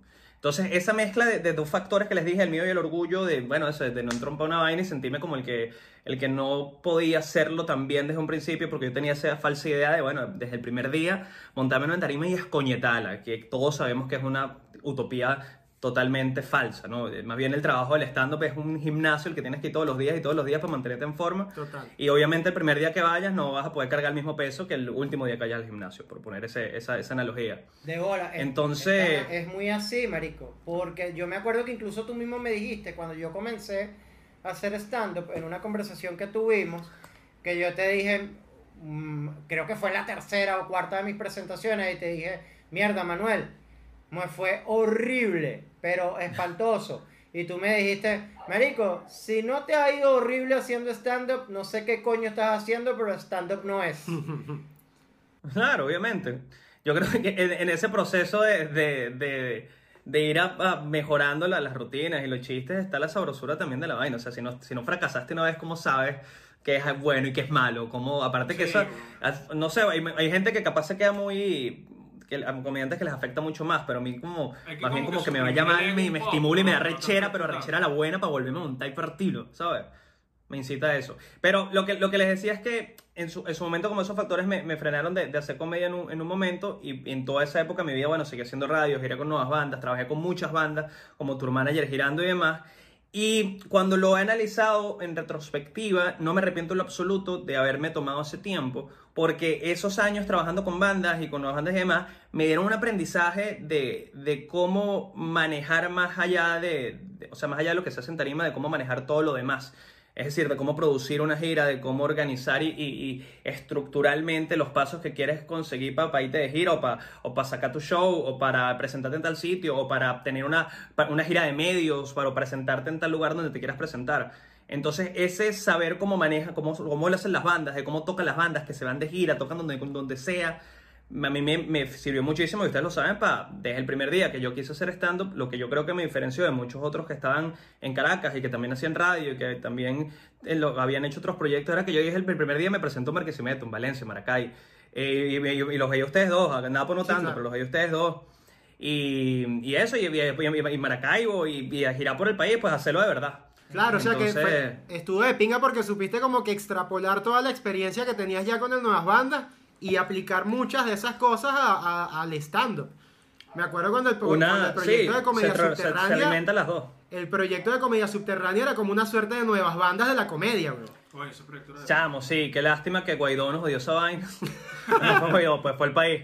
Pero ese proyecto yo le tenía unas ganas buenísimas. Era, era así, era como una especie de, de nuevas bandas de comediantes. Esa es la, esa es la explicación más básica que puedo hacer del, Marico, del proyecto. sin Pero era mucho más. Sin comedia subterránea yo no hubiese hecho stand-up nunca. Mi primera cierto, presentación cierto. fue en comedia Cierto. subterránea. En, En Maracay, Maracay, eso fue, claro, que se nos fue la luz, marico. ¿te acuerdas? Dime, dime. Que se Eso fue fue que luz. se nos fue la luz. Se Esa, fue la Se nos luz. fue la luz, nos presentamos a capela. Ajá. A capela con una lámpara de querosena ahí alumbrando, eso era todo lo que había. Público sabrosísimo ese día. Público Sí, bueno vale, ese día. Mi- mira, güey. Sí, bueno, esa- esas todas son todas experiencias que al final te, te van llevando. Y bueno, y lo que les decía, para mí una cosa alimentó la otra y, y no lo cambio. Y, y también eso, yo creo que cada quien tiene que, que agarrar todo lo que lo forma y todos los aprendizajes que pueda y direccionarlos para donde quiera ir. Claro, y también creo que hay un factor ahí importante de lo que dijiste, que es el tema de que obviamente tantos años trabajando en ámbitos distintos, pero todos dentro relacionados de, dentro del medio artístico, eh, ya sea con artistas o, como, o con productores o lo que sea, este, también como que te aterrizan, te ponen los pies en la, bien, bien, bien en el suelo, debiendo la pela o los errores que cometen que cometieron muchos artistas con los que quizás trabajaste o vainas que pasaron y cuando a, y cuando a ti, y cuando a ti te llega como tu momento por decirlo de una manera marico una vaina que te caracteriza a ti y no la digo yo sino que la dice mucha gente es que eres un tipo burdo de humilde y de accesible y probablemente eso no hubiese pasado Bueno, la mayoría de la gente piensa que soy un mojoneado mamagüevo, pero no importa. no no pero pero Tengo mis amigos no en Maracay, pasado. tengo mis amigos en Maracay. No, yo lo que creo es que. Eh, marico, yo lo que creo es que dentro del medio artístico, cuando una persona es muy honesta o muy directa, ya la catalogan de mojodineada inmediatamente. Es un pedo de que el otro, el ego no lo soporta. El otro, el, vaina. el otro, el que está escuchando, el ego no lo soporta. Porque por lo menos tú lo que eres es un carajo burda de directo. Y debe haber gente que eso lo confunde con mojoneado. Sí, bueno, soy yo, marico, no, es que eh, también vivimos en Venezuela. Entonces yo creo que cuando estamos en Venezuela uno tiene que aprovechar su tiempo muy bien. Sí, Es decir, es decir, coño, si vas, o sea, yo tengo los pocos amigos que, te- que quiero tener y, y cuando estoy en la calle también me cuido mucho. Y también eso, tener cierta popularidad te lleva a que también tengas mu- muchas opciones y muchos ofrecimientos, y mucha gente y muchas vainas que, que yo soy una persona más cerrada, entonces eso, yo soy directo y voy a lo que voy y, y me sabe a culo también, como diría un sabio filósofo, no soy monedita de oro, coño, Marico, Qué feo y- Chávez, marico. Y también pasa, yo no sé cómo manejaste tú esto, porque tú sabes que muchas veces cuando tú quieres entrar a un ámbito nuevo de, de trabajo, de lo que sea, y tú no te habías desenvuelto antes en ese ámbito, los que están allá adentro les cae mal el hecho de que tú llegues. No sé si me explico, ¿sabes? Claro, Es como claro. que de repente, de repente no sé si sentiste que te pasó en la comedia de que, ay, este carajito recién llegado que viene a hacer Ah. radio, todo blanquito, todo mamahuevito, ahora quiere venir a hacer comedia, Iván. Qué buena la capa de blanquito. Como te Qué dijo, como te dijo Emilio, como te dijo Emilio en el entregrado, y que, y que no, cu- cuando uno no es blanco y guapo, y- Guau, qué complejo tan loco. y yo digo la vaina como que si soy el Mira. más negro. Sí, sí, sí, total, lo dice el carajo Catire. Mira, no, sí, sin duda, sin duda y más que todo porque yo, es lo que te digo, yo también como tenía mi experiencia en saber cómo producir giras, por ejemplo, yo ya que empecé ese stand dije, yo solito, sin necesidad de nadie, yo puedo llamar, hago tres llamadas y yo mismo me armo una gira, que fue lo que hice básicamente. Entonces cuando, sí hubo mucho recelo porque cuando yo arranqué, cuando yo sentía que tenía mi, mi obra armada para, para por lo menos presentarme con mi nombre, a decir, vean a verme a mí y este concepto que yo llamé empezando de cero porque estaba dejando de hacer radio, pasé stand up y tal. Yo mismo, pana, yo le aventé mi teléfono yo me presenté en Argentina, Chile, Panamá y, y no, y Miami, en, esa, en la primera vez que salí a presentarme en el país en, en 2018. Eh, entonces eso, claro, causó mucho recelo, pero al final del día lo- era, mi, era mi trabajo. O sea, esa experiencia y ese tiempo que pasé eh, haciendo otras cosas, lo que les dije, me ayudó a saber también cómo mover un proyecto que era ahora el mío de una manera inteligente, la que tú pudieras decir, ¿sabes qué? Yo puedo hacer, hice mi chamba, bro, y, me- y me- y no... O sea, me, me presenté en estos países, funciones chiquitas claramente, porque en ese momento no existían entregrados, ni había to- otra- otras cosas, pero eso, funciones de 80 personas en Santiago de Chile, otra en Argentina, me quedaban casado un pana, cuadrar mi pasaje, tal, la plata, se me pagué el viaje a punta taquilla. Hacer la chamba, que es lo que, hace- que hacen las, las bandas. No te vas a hacer millonario ni de vaina, pero esa es la chamba, ya presentate, ya que te vean. Entonces eso es lo que yo más o menos tenía en, en mi mente. Y otra cosa es que eso, eso causó mucho recelo, pero al mismo tiempo, de- mientras hacía eso, y ustedes lo saben, yo dije, bueno, si tú tienes que hacer esto, tienes que hacer esto de verdad, es decir, comer la mierda que es. Y me presenté en, no me acuerdo ni qué, cómo coño se llama ese lugar, donde había habido un, un tiroteo unos meses antes, ¿no fue? Donde se nos fue la luz en Maracay. En- Que habían marcas de tiros en la pared. Ajá, había marcas claro, de tiros en la pared, no me mientan. Eso, eso. No fue Había exactamente en ese en local, pero fue en ese espacio. Fue en ese espacio. Ok. Que los chaguaramos tenían las marcas en los tiros todavía. Claro, no, bueno. Y se nos fue la luz y nos presentamos y todo. Y también fue, o sea, ¿cómo, decir que eres un comediante venezolano si nunca has ido a comer mierda en Burger Bar, por ejemplo, en Barquisimeto? Que es el un público de mierda, era esa vaina. Pero ¿qué? Se hacía comedia que era los jueves, creo que Los martes, los martes. Los martes, bueno. Ese tipo de cosas. Entonces, bueno, yo me hice mi teatro, mi Burger Bar, mi La Mina. eh, me presenté en casa. Bueno, yo creo que incluso cuando yo empecé, me acuerdo que La Mina tenía un estigma como que no, que ahí es súper, la gente es muy bullera y es un peo en Valencia. Y, y para mí esa es una de las plazas más de pinga en la que yo estando. Una producción de mierda siempre, pues por el sonido de la vaina. Pero en cuanto a público y a, y a vacilarse, cuando quieras voy y, la- y me, y me presento allá. Sí, Entonces, Fefo y yo nos presentamos. sí, yo en creo la que-.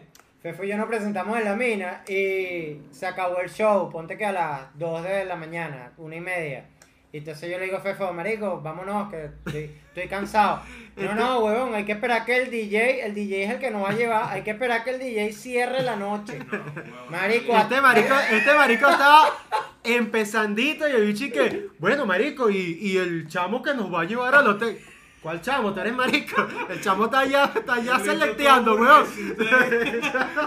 No, weón, y el, el, DJ, el DJ cierra su vaina como a las 5 de la mañana y que bueno, vamos a llevarlo. Y en el camino tuvo que llevar a todos los mesoneros, íbamos todos apretados, él era el transporte y le pagaban. Era DJ transporte. Y de paso, Claro, marico, multiuso. el, el bicho echándonos un cuento y que yo a veces me quedo dormido y me llevo esas barrancas de ahí en la autopista. No, no. Hay cuentos así en la mina. Aparte que en la mina se lanzan unos peos y que no, el show de los comediantes comienza a las 12 y lo que va a haber desde las 9 en adelante es puro reggaetón viejo hasta abajo. Y gente fue. rascada. Marico, ese... Porque, bueno, eh, ¿no les pasa que, que la gente que si bajen este huevo? La gente que- lo que me pasa es que quiero meter huevos, eso es lo que me pasa. ¿no? Ese día de paso había juego de Magallanes y Magallanes había perdido y la gente, no, marico, esa mierda fue un desastre. Marico, ¿sabes qué? Mira, te, pero bueno, te estoy viendo aquí, Lo que- lo- te estoy viendo aquí con atención, vamos a abrir un inciso aquí. ¿Sabes a quién te parece, weón? A. Rubén, al TikToker. Mierda. Alta acá. Él está allá en Chile. Santiago, ¿será que se nos está pegando los chilenos los dos? Yo creo. Ah, Marico, dentro de poco te pones así unos panes de jamón y, y empiezas a hacer lip sync de Maite, no, marico. dentro de poco me pongo a imitar a Maite y que hola Venezuela, Poliedro. Coño, saluda a Rubén que la está partiendo, vale, qué de pinga. No, vale, echamos de pana, echamos de costilla. Mira, lo, lo que les quería decir es que sí, claramente recelo, pero uno también tiene que, no sé, eh, aprender a, a qué cosas que te sepan a culo y qué cosas darle importancia, ¿no? Y si estás haciendo las cosas eso con un, con un objetivo claro y si estás haciendo la chamba bien, fuck everybody, fuck the world. Sí, porque hay, mu- hay mucha gente que yo- hay mucha gente que le gusta, que disfruta el éxito de otro siempre y cuando no sea en su misma área. No, Es que es como que Claro, coño, claro, qué de ¿no? Y- pinga, qué de pinga como le está yendo a este carajo, me alegra bastante de bola, pero el bicho es ingeniero industrial, Bueno, ¿no? ¿sabes? Es como que Y, y yo creo que esto lo he, lo he discutido con ustedes, que también ha- hay que, o sea, cuando quieres hacer esto de, por vida y que sea una chamba y que de, o sea, que te dé dinero para poder vivir, no todo es hacer quizás lo que te gusta y que hay cosas que hacer trabajo. Por ejemplo, no todo es por hacer una tarima y echar chistes, que es sabrosísimo, pero no creo que vaya a ser la manera más rentable de, de, eso, de mantenerte, ¿no? Eh, sino que, y esto lo digo porque lo hemos hablado en el sentido de que, bueno, tienes que hacer algún tipo de contenido para que la gente te conozca y después quiera pagar una entrada por verte. Tienes que, coño, que saber cómo, cómo armarlo, bueno, lo de la gira, tienes que saber que, tienes que saber, tienes que saber ciertas cosas. Eso. Entonces, bueno, hay mucha gente que no sabe esas cosas, aunque tiene un talento gigante para hacer stand-up, por ejemplo, y para montarse una tarimilla escoñetala, y tienen 10 años, 15 años haciéndolo arrechísimo, pero no han podido pasar a otro plano más arrecho, más grande, en el que puedan quizás girar por el mundo, No. eh, tener contratos más grandes o lo que sea. Y bueno, hay mucho también recelo y arrechera por ese lado, pero no es culpa tampoco mía, ni tampoco de los que, de los que estemos trabajando y los que sí tengamos un, un entendimiento más claro de cómo es, el, de cómo es la chamba. Eso. Porque hay cosas que te gustan y hay cosas que uno hace por pasión y hay cosas que uno hace porque es la chamba. Sí, yo creo que, yo creo que la clave de esta vaina está como que en dejar a un lado el, el- el- el ego y el orgullo de repente pajugo que puede existir y entender que, coño, de repente hay carajos que quizás no tengan el mayor talento del mundo para partirla al nivel de un Emilio Loera, pero que de repente, coño, tienen la capacidad de relacionarse y hay otros que de repente son burda de Claro. talentosos, pero que no tienen esa capacidad. Entonces, coño, la vaina es como que aprender el uno del otro y en función No, de en función del objetivo común, ¿no? Que, que es que la comedia crezca. Más allá del hecho de que tú le saques dividendos a la vaina, coño, también es de pinga que el gremio crezca porque eso hace que habría más oportunidades para todos. No, No, bueno, sin duda, para mí, y por eso también era la idea que, que yo quería hacer en su momento con, con Comedia Subterránea. Que para mí, mientras más comediantes haya presentándose, mejor. Y mientras más podcast haya, también. claro. Y mientras más podcast les vaya bien, también. Claro. Porque eso es lo que abre es más ventanas y más posibilidades de que todos lo hagamos. Cada, cada, cada quien, cómo diferenciarse, cómo conseguir su público, cómo crecer y demás. Pero que hayan y que le vaya bien al- a demás proyectos es arrechísimo. Es lo mejor que nos No, puede que pasar a todos los que hacemos los esta mierda. Y lo quieren escuchar y es más público, es más vaina, weón. No, weón, y que exacto, y están así. Lo mismo con las bandas, la música. Exacto. Total. Es que están así que es cuestión de crear o proteger un mercado, porque sin mercado nadie puede. Y te pongo un ejemplo, weón, de por lo menos yo, yo que estoy en el medio de la ropa hace años, que es en lo que tengo más años dedicándome. Este, marico, cuando el auge de las marcas nacionales comenzó, eh, había un pique huevón de que algunas marcas les molestaba que hubiesen más marcas. Pero lo que no se daban cuenta era que mientras más marcas nacionales hubiesen, más esas marcas podían competir con las marcas importadas que ya estaban establecidas. Porque si tú eras una sola marca nacional compitiendo con Volcom, Billabong, Rusty, nadie iba a querer tu marca, marico. En cambio que si se, Claro. cre- si se creaba un mercado, se potenciaban todas a la vez, weón. Y creo que es lo mismo que Para pasa con todo. Con todo. Para mí es tan sencillo como que también un... Para que... A ver cómo lo explico para que tenga algo de sentido. Una escena, un movimiento, no lo construye una sola persona. O sea, para hacer una analogía con la música, por ejemplo, para que haya atención sobre la música alternativa de Venezuela, no solo puede estar Raguayana.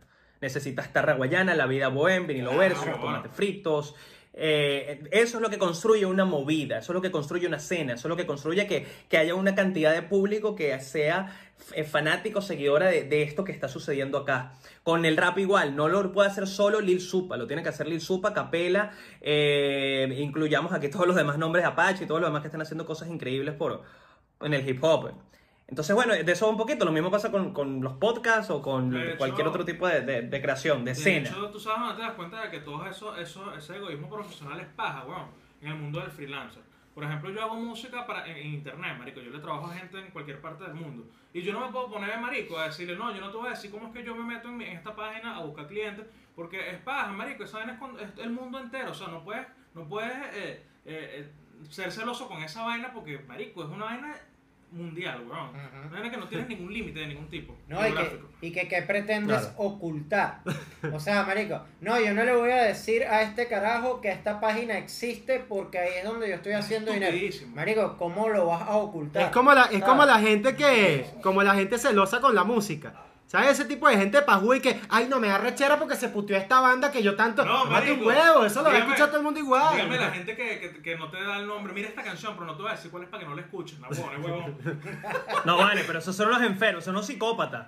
Ya esos últimos son unos psicópatas. Claro. Sí, conocí, sí, sí, conocí no, una yo- nueva canción, pero no te la voy a decir. Y te ¿Qué es eso? O la gente que tú le preguntas, mira, ¿y cómo hiciste ese video? Con una aplicación que no te voy a decir el nombre. Ah, no, perdón, discúlpame. No, secreto de Estado, Marico, ¿no? ahorita es todo lo contrario, weón. Ahorita mientras más No, y fuerza es mejor. aparte que es como muy, es muy inseguro, ¿no? Es como muy, es muy inseguro, totalmente inseguro consigo mismo el hecho de que, que no, eh, para que no tenga las mismas posibilidades que no, al contrario, diferenciate tú en un, en un momento, en un mercado, en una escena en la que todo el mundo tenga la misma igualdad y que sea tu, tu creatividad y tu ingenio y tu manera de hacer las cosas lo que te diferencia. Ujú. No, weón, y volviendo un poco, bueno, un poco que jode al, al, al, al principio de la conversa. Eh, marico, una persona que está generando un proyecto de lo que sea, o una persona que está haciendo comedia muy bien, es alguien que tiene muchas alternativas en sus manos porque ha averiguado y ha indagado muchísimo, marico. Entonces es absurdo creer que vas a estar ocultando información eh, que solamente a ti te sirve cuando probablemente para llegar a esa información con la que tú te sientes cómodo, marico, tú has tenido que pasar por un coñazo de aplicaciones, por un coñazo de datos, por un coñazo de libros, por un coñazo de videos. O sea, marico, todo se construye en base a demasiada información pública y de acceso mundial, marico. Y, tratando de hilar un pelo esa idea con todas las cosas que tú has hecho, marico, eh, pero tenemos patria. Vendría, vendría siendo como que un proyecto web, o sea, la gente te conoce hoy en día masivamente por entregrado. Pero, pero, pero, pero tenemos patria fue, huevón, un boom arrechísimo en su momento, que fue como que la base de un verguero que hiciste después. A mi abuela le encantaba, pero. Ah, mira, fan ahí. Sí, pero tenemos para traer un programa de señoras, a las tías les encantaba. Sí, marico. Por esa época de mi vida, si me ven en la calle me decían y que, ay, mi mamá te ama. Y yo, ay, tú, gordo, tú, pero por La mamá de la chama cerrando la laptop y poniendo caso cerrado en el televisor de una vez. Sí, sí, Era el sí. mismo target. No, bueno. Mi abuela eso, Sí, mi ese proyecto fue muy, fue muy fino. Creo que fue de eso, el de los primeros proyectos masivos que hice. No, no el primer proyecto relacionado a la comedia. Ya tenía Pero como antes de Pero cosas Tenemos antes, Patria, pero ¿qué hiciste? Antes de Pero Tenemos Patria. Yo hacía un web show. De hecho, yo creo que llego a, a Pero Tenemos Patria por eso. Hacía un web show muy parecido que se llamaba El Beta. Que era, este, era un formato súper similar, es decir, el, el host y una pantalla con la que se apoya, como la sopa, como Pero Tenemos Patria. Pero en, un- en un- en un comienzo era como de cualquier vaina, de variedades, entretenimiento, lo que sea, y yo lo fui metiendo mucho más político hasta que al final era netamente político. Eh, y, y, bueno, Plop Contenido, que es la agencia, la, la productora creadora originalmente, pero tenemos patria, le- bueno, llegó a ver este material y me llamaron para el casting. Fui para el casting y quedé afortunadamente en el proyecto en el que fue, eh, bueno, yo nunca digo o nunca no. En el pasado siempre me preguntan, ¿cuándo vuelve? ¿Cuándo vuelve? Yo decía, nunca jamás porque ese proyecto ya murió. Y pasaba un año y volvíamos. Entonces, ya en este momento, en este momento lo que digo es que no, no sé cuándo, cuándo regrese, porque depende de que se oriente mucha gente que está regada por el, regada por el mundo, y eso iba, que tuve el chance de trabajar con un pocotón de, de creativos y de, y de guionistas y de, y de los mejores comediantes para mí que hay ahorita jóvenes en Venezuela, pasaron por ahí escribiendo o actuando. Y, y bueno, fue muy arrecho, o sea, por ahí pasó todo el mundo. que Ahorita la Y ha política sido venezolana está tan rayada, marico, que hacer chistes con política venezolana es burde, es burde loco, es delicado. weón. Sí, ahorita no tuviese el mismo impacto que tuvo. No, lo que pasa es que ya, ya Ya no creo que está risa, un pelo ¿no? saturado el... No, no, no, no, no el mercado, no es que haya demasiado humor político de Venezuela inteligente por ahí, no, no, no. Creo que está saturada la mente del venezolano de Total. este peo. Entonces, coño, da- dame otra cosa, brother. Sí, Dame y por eso es que quizás lo- los podcasts ahorita están funcionando tanto, ¿no? Los, de los que, comediantes que lo estamos haciendo por ahí.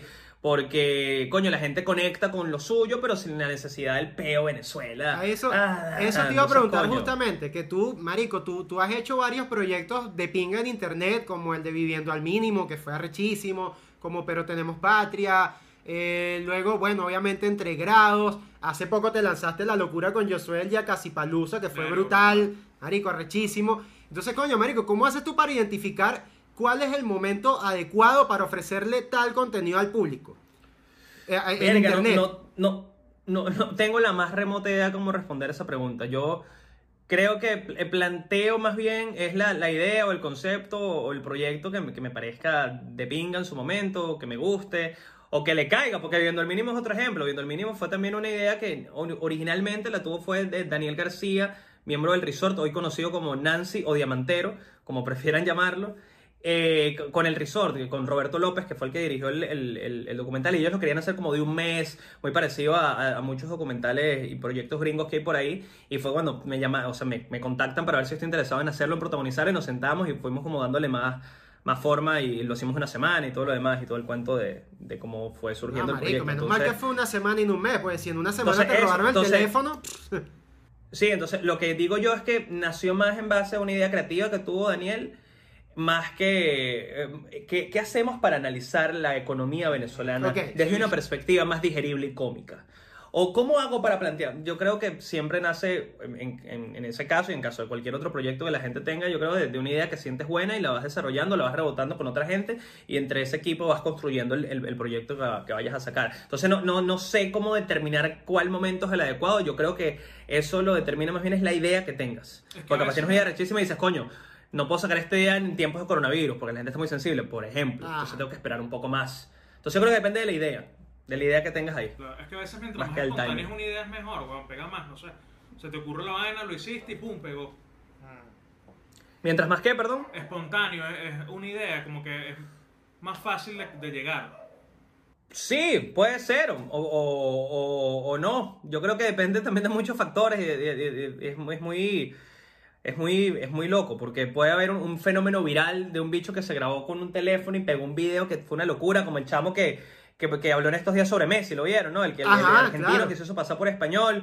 Y pues fue una, la- o sea, una, una, una, una idea tonta que tuvo un chamo en su cuarto y ya, como dices tú, es súper espontáneo. Ey, marico, Bueno, por poner otro por- ejemplo, el, lobo, por el mundo. el Lobo Vázquez, marico. Marico, una, Exactamente, una un señor bailando que si disculpa. Y mientras que hay otros proyectos que requieren más bien de, bueno, de un equipo de producción y unos guionistas y una vaina que Es se desarrolló durante seis no meses de y salió y pegó. Claro, la, la vaina es como. También vivimos, vivimos una era en la que hay demasiado contenido. La vaina es Demasiada como mantener, mierda. La vaina es como mantenerte vigente una vez que viralizas algo. Ese es el real peo. ¿Cómo, cómo- Sí, total. Ah, sí, porque vir- Ahí- viralizar. ahí-. Ahí vuelvo a lo que les decía de que, de que uno vive de las ideas o el que es músico vive de las canciones. Eh, eso también me- a mí en su momento yo también lo veía con, cuando trabajaba con bandas, que habían como dos tipos de, de- de músicos, al menos con los que llegué a trabajar en, en Venezuela. Estaba el que grababa, sacaba, grababa, sacaba, grababa, sacaba y durante eso tocaba, tocaba, tocaba. Y estaban los que eran no. Tengo las canciones acá, entonces las voy a grabar acá y después las voy a grabar acá y después las voy a pasar. Pero no, no, no me gustan ya, las voy a volver a regrabar y déjame ponerle una guitarra más y déjame volverlo a hacer. Y no las voy a sacar ahorita, sino las voy a sacar en seis meses con un proyecto que viene acá y dice. Como que estaba el, el- el que les. El que, no, no es que no le daba el valor que se merecía la canción, sino el que no le daba tanto. Yo creo que es que no mojoneaba tanto su, su labor. No sé si me voy a entender. Yo creo que hay Dan Harmon, que es el que el carajo que escribe Community. Entre muchísimos otros, Rick and Morty y demás, y todos los millones de mierdas que ha hecho Dan Harmon, es un puto genio. El bicho tiene una, como una filosofía anti, anti-procrastinación bien de pinga que me encanta. Que él dice, marico, los que escribimos chistes o los músicos y vaina, nos, te- nos queremos un mojón, nos queremos un mojón que nos tiene que bajar la musa. Y tenemos que sentirnos y tal, o el momento de sacar el disco, no, mamá huevo, tu trabajo no es diferente al de un carpintero. El carpintero hace la puta silla. y no está pensando en que si no, que si no saca la puta silla ya y hace otra Imagínate silla el después, carpintero y que no, y no, alguna no. silla va a quedar mejor que otra silla, ¿vale? Eso, el carpintero y que no, no, no, hoy no Entonces- me siento bien. Y Entonces tú en vez de ah, decir que no, no, no, no estoy inspirado, no estoy inspirado, no, mamá huevo. Coño, Siéntete punto- ya, vale, que espera un coño, gafo. A la ¿Te crees tú, marico? Aparte vives en el mismo universo, para, en el mundo de los comediantes vivimos en el mismo universo y en la misma era que Dave Chappelle. Te vas a poner con un que no te baja la musa, tú eres marico. Siéntate y ponte a escribir, ¿vale? ¿Qué Coño, pasa? e- ese Entonces, punto, ese punto está rechísimo, porque, porque está el tema de, obviamente es un trabajo, trabaja, deja la mariquera, eh, por una parte, y por otra parte, weón, si eres un bicho que cree que te tiene que bajar la musa para hacer una genialidad, tienes que ser un puto genio de verdad. Para que... Y, y- y- Imagínate que no, o sea, seis meses esperando que la musa te baje y escribes un chiste de mierda con el que. No, joda, vale.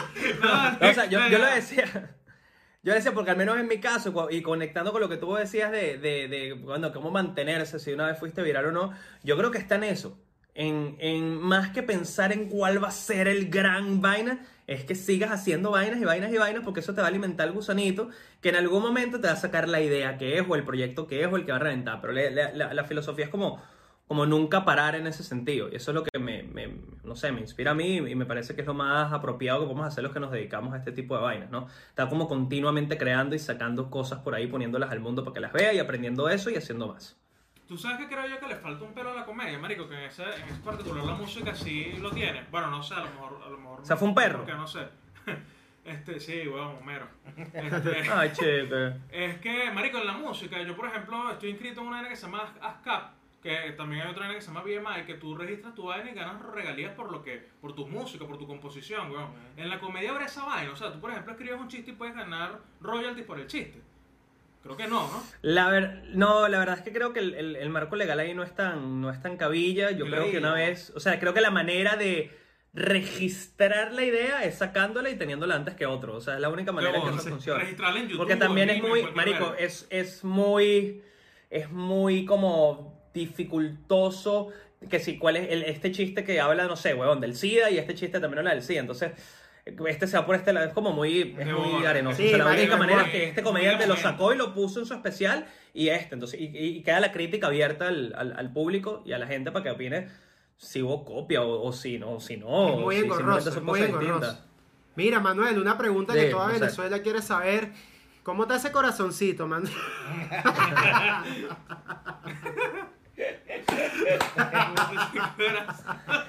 Qué risa la pregunta portada, sí. Mira, marico, ¿sabes que hay algo que me llama, me, me llama burda la, la atención?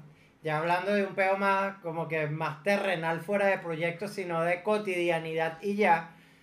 Y Sí, vos- pero an- antes, antes, antes, Calvo, Ajá. perdón, perdón, por favor, no, no pierdas esa idea, por favor, te lo suplico, no la pierdas. Te la Ok. porque te la vas a retomar después de que termine de decir esto. Y no es un chiste, pero, porque esto es importante para la conversa, porque me parece que fluyó bien de pinga y que, es un buen, buen registro que estamos haciendo el día de hoy, buena filosofada entre, entre ambos, porque es bueno para el ejercicio creativo. ¿Qué iba a decir?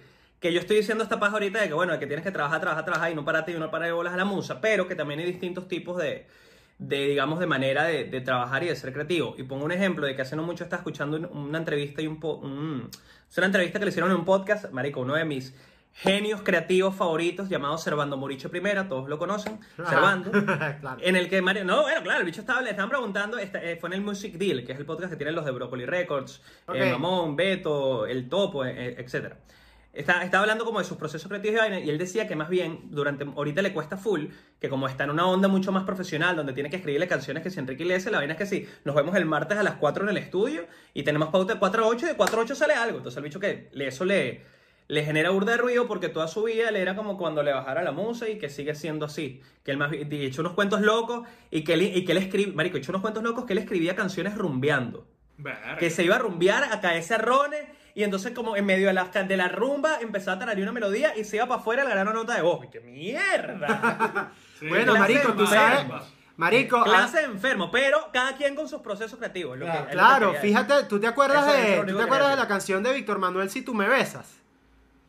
Tú sabes que esa canción la escribió Oscarcito y la historia detrás de esa canción es que como que Sony llama a Oscarcito y que mira, marico, necesitamos una canción para Víctor Manuel, ¿tienes algo? Y Oscarcito y que, sí, dale, dale, yo tengo aquí. Y el marico no tenía nada, No tenía nada. Claro. Tuvo que llegar esa noche a escribir y grabó una maqueta asquerosa que se la presentó a Víctor Manuel y a Víctor Manuel al principio no le gustó. Y entonces Víctor Manuel le enseña la maqueta a su hija en el carro y la chamita dice que, ay, pero esa canción me encanta, esa canción me gusta, no sé qué. Y Víctor Manuel se frustra porque le había mostrado el resto del disco ya grabado y la chamita no reaccionaba. Y cuando escuchó la maqueta asquerosa que le mandó Oscarcito, la Qué chamita dijo, este esa me cuento". encanta. Y entonces Víctor Manuel dijo, coño, si le gusta a ella, por algo será. Pero fíjate cómo la vaina... Marico, la e- ese éxito nació de una vaina totalmente inesperada. Oscarcito no esperó que la musa le bajara, tuvo que hacer algo de emergencia y la pegó del techo. Sí, yo creo que eh, también es muy, es- depende de muchos factores y es muy singular dependiendo de la persona. Pero eso es lo que quería cerrar. Y puede volver calvo lo que iba a decir porque lo interrumpí burda feo y me da pena, marico, me van a putear. No, No, me entregados la gente. Oye, su tema, madre. no, entonces, eh, como que concluyendo de cierta manera lo que ustedes están diciendo, Marico, una palabra que se puso de moda de repente, evitar la procrastinación. Marico, o sea, simplemente hacer la vaina y ya. O sea, y, y, Sí, vas, ojo, yo también procrastino más, más que el coño. y ¿sabes? vas a hacer cagadas, en el proceso vas a hacer cagadas, Marico, que en los años vas a ver y vas a decir, mierda, qué vergüenza. Pero, pero no importa, Marico, es, el- es parte del proceso. Marico, lo que te, lo que te quería preguntar era que, eh, ya fuera de proyectos, sino de un pego más de la cotidianidad, Marico, yo en esas nuevas bandas de, de aquí del circuito Aragua, tú eh, animaste te y te bajaste y te tomaste una birra y hablaste paja y te fuiste para tu casa y tenías una vida, por decirla, bastante normal. Un año después te- no, nos bajamos en el estacionamiento de Cito Bar y había un poco de gente pegándote gritos desde los, desde los carros. ¡Manuel! Marico, ¿cómo? ¿Qué, qué, qué fue lo más jodido de asimilar ese cambio en tu pareco, pero en, tu, en tus emociones cotidianas, weón? Verga, bueno, tener que a veces lidiar también con, con la gente que no, no te entiende o que no te conoce o que le caes mal de la nada porque te acaba de conocer o, o, o eso, también tanta exposición a veces te quitas también mucha privacidad, ¿no? Eh, es a veces complicado, coño, querer, marico, comprarte una Pepsi anónimo en el centro comercial y que, y que sea un pelo complicado, ¿no? Tampoco yo sé ser bando en el 94, ¿no? Pero a veces dependiendo, por lo menos, esa, esa experiencia, la que tú dices, Situar fue una, una vaina surreal, ¿no? Ese día el, el show era para pa, pa 300 personas apretadas y habían 600 personas en una cola en Situar, una vaina sin sentido. Entonces, eso, eso creo que, que, que a veces también te, te, frustra un pelo, ¿no? Como, como a veces, coño, queda como el antipático porque, porque no te conocen y piensas que tú eres siempre carajo que... ¡Ah, ah, ah! Y, y no es así, estoy... estoy ¿sabes? Marico, y dinos... y- Y también, y también, ojo, ojo, y lo, y, lo, y lo que más me hace ruido también es que a veces cuando también está esa exposición, ya, y, no, no de manera sexual, pero si te empiezan a, a cosificar, a objetualizar como el, el- la cosa que da risa en tu pantalla de teléfono y no el carajo que, marico, que caga también. Entonces a mí me han pasado vainas como que no sé, como que me piden la foto, una foto, claro, la fo- y en mi cara me digan, ay, pero mira, con la amiga, ay, mira, pero mira, es muy, mira, este es gordísimo, así no se ve tanto. Puñetado. Marico, eres como un objeto, weón. Gorda, estoy a 30 centímetros de ti. O sea, estoy aquí, no me puedo, o sea, podrías aunque sea esperar que me vaya. ¿Entiendes? Sí, sí. Entonces, Bueno. eso, o gente que, o gente, o la gente que te pide también la foto en la calle y ni siquiera te miró a los ojos, y no por pena, sino porque no eres tú, eres la cosa que da risa. Entonces, como que eres lo que va a dar risa cuando lo reenvía a su grupo de amigos en WhatsApp. E- Eres eso, eres el chiste que ya va a reenviar a su grupo de WhatsApp y ya. Mm. Mira, mira. Claro, entonces- la gente, la gente no va a mirar ese- más eso- allá eso de eso. Y se, y se eleva, y se eleva el. eh, tú eres, tú eres la, la, la, la evidencia de que se eleva el sex appeal, weón. porque, porque, Marico, yo me acuerdo que tú estabas en, en lo que hizo función ese día como de camerino. Y, Marico, ese fue un show que nos los lanzamos prácticamente tú y yo en la espalda completa. O sea, no había una producción. Entonces, Era como que vamos a darle. Cero, sí. Y vamos a darle y se armó, lo armamos prácticamente entre, entre los dos y ya. Y me acuerdo que si yo tenía que salir del camerino, habían un poco de chamas que, marico, hubo chamas, yo no te, yo no te lo dije, pero hubo chamas que me decían... y que- Entérate, entérate. Hubo chamas que me, que me decían, déjame entrar, déjame entrar un momentico, déjame pasar, déjame entrar. Marico, y yo las jodía, yo las jodía y le decía, chama, tú no te estás dando cuenta que ese bicho no es tan bello, no ves que es un caderón y vaina. Yo la jodía. Y me decían, es bello, déjame entrar, déjame entrar. Eh, se vol- eh, habían jevas locas, weón, locas que querían pasar para allá. O sea, tenían intenciones sexuales el- el- el- es el efecto tarima, es el efecto tarima. chicas, no es real, chicas, no es real, no es real. No es real. Tengo, tengo varias exnovias que pueden ahondar mucho más en lo terrible persona y no bello que soy. Qué hola, qué risa, cagada. Y no te han escrito y que, ay, mano, no es por nada, pero en tarima te ves bello. Sigue siendo un hijo de puta, pero en tarima te ves lindo. No, ¿sabes qué fue cómico una vez, marico? Eh, me, me presenté en, en Barcelona, España. Ajá. Y al otro día, bueno, las típicas, bueno, ese mismo día de la noche, las típicas historias que uno ve y repostea la gente que fue al show, gracias por ir. Yo les respondo a todos los que el show, yo les respondo, coño, gracias por ir, vaina. Y me acuerdo una historia, marico, se me, me, me acuerdo demasiado. No, no- creo que no la guardé. No, no la guardé, la rechera que me dio.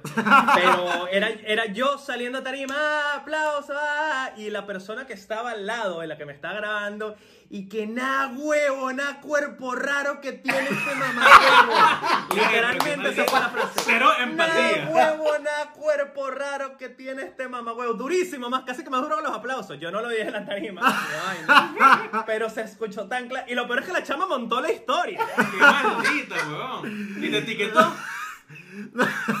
Ni siquiera y que coño, cállate la boca, a ver, otra vez monté esa mierda y ya. Marico, pura maldad, No, esa no, persona no, es pura para nada. maldad. ¿Y qué le contestaste? Ay, coño.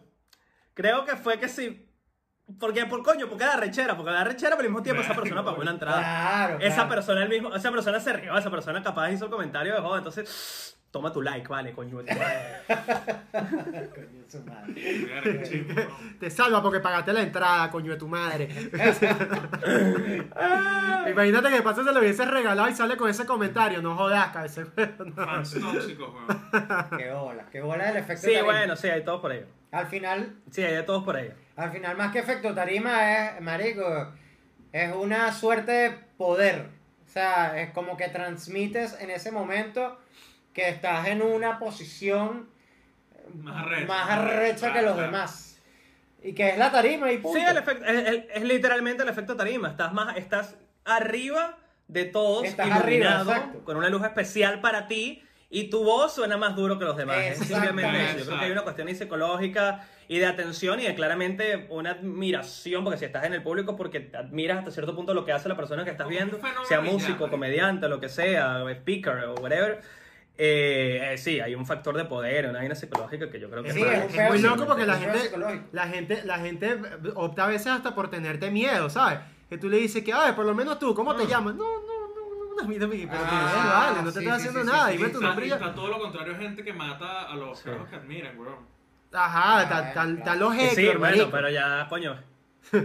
Sí. Ah, no, pero ese es otro tipo. sí, Ese es otro tipo. Cuidado, A cuidado. Selena no fue Ese es otro puro, ya eres un perverso. Sí, sí, sí, sí. Sí, estás muy John Lennon, estás muy John Lennon. No. Disculpa, muy Selena, muy Selena, esas son mis referencias. Qué bola Selena. Selena bellísima. Marico, qué arrecho Mira, que- pero sí, sí, yo. Que uno piensa en Selena y piensa en Jennifer López, no en Selena. Oye, sí, marico. Qué loca esa vaina. Es loco. Coño, marico, yo soy más chamo, yo pienso, me dicen Selena y pienso Selena Gómez. A mí Ah, la, la, también. la- la de allá atrás no... Oh. Sí, sí, sí, o sea, sería la principal. No, no, a mí yo el Selena tiene que acompañado por un Gómez para que sea Selena Gómez. Si es Selena solo, es Selena de original. Ah, no, yo, yo sí pienso en The Selena original Gómez. Vaina de carajito, vaina de los chamitos de mi edad somos así. Ay, coño, yo creo que estamos ready. Sí, Fefo que si cuarentón con una hija, que nadie te cree, Fefo, ya. sí, Qué bolas sí. que Fefo es como los negros que no envejece, ¿verdad? Qué bolas. Ya, ya, ya, que Ah, Homero ya, está echando vaina. Homero, ya vamos para allá. Ajá, ¿qué dice? ¿Qué dice? Que qué bolas que Fefo es como los negros que no envejece. Bicho está igualito, marico, pasa los años. Fefo con 50, igual que pasa Denzel Washington, y que marico, pero envejece un día de tu vida. No, nada. Ay, coño. Eh, Tengo el secreto de la, de la eterna juventud. Mira, Manu, una pregunta ahora sí rapidito que todo el mundo quiere saber. ¿Vuelve entre grados? ¿No vuelve entre grados? ¿Qué va a pasar con el proyecto? Sí, bueno, para marico, la, la respuesta sincera es que, es que coño, nos descuadró los, plan- los planes, claro, los planes, mira qué miedo. Ah, no, mira. Los planes. Ay, no, salió la verdad. Y Salió la verdad de la. De- salió la verdad de quién financia entre grados. Los planes, los Ahorita nos agarra, nos agarra la Venezuela lucha y nos monta ahí. De hecho, ¿por qué creen que el fondo es negro en entregrados? Porque estamos en Tocorón. Ah. Ese es el estudio, ¿qué es el estudio? Una tela ahí.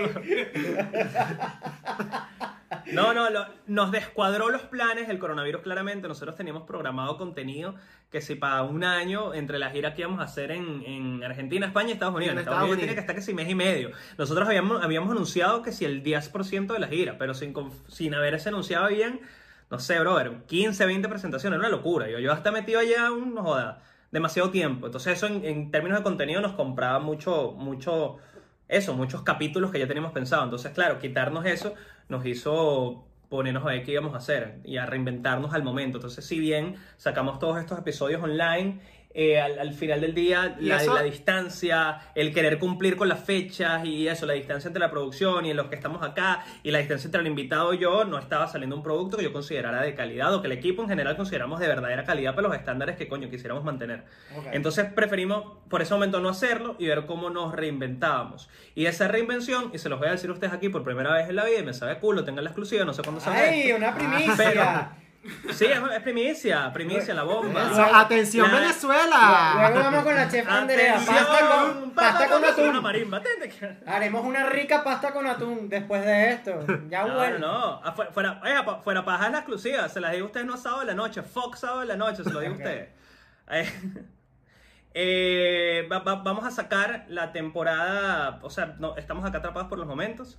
Entonces tenemos dos opciones, o no salir o volver a salir desde estudio. Y salir desde estudio implica hacerlos de Santiago de Chile. Y eso implica, ah, digamos, entrar a un universo de gente que está nada más en este país.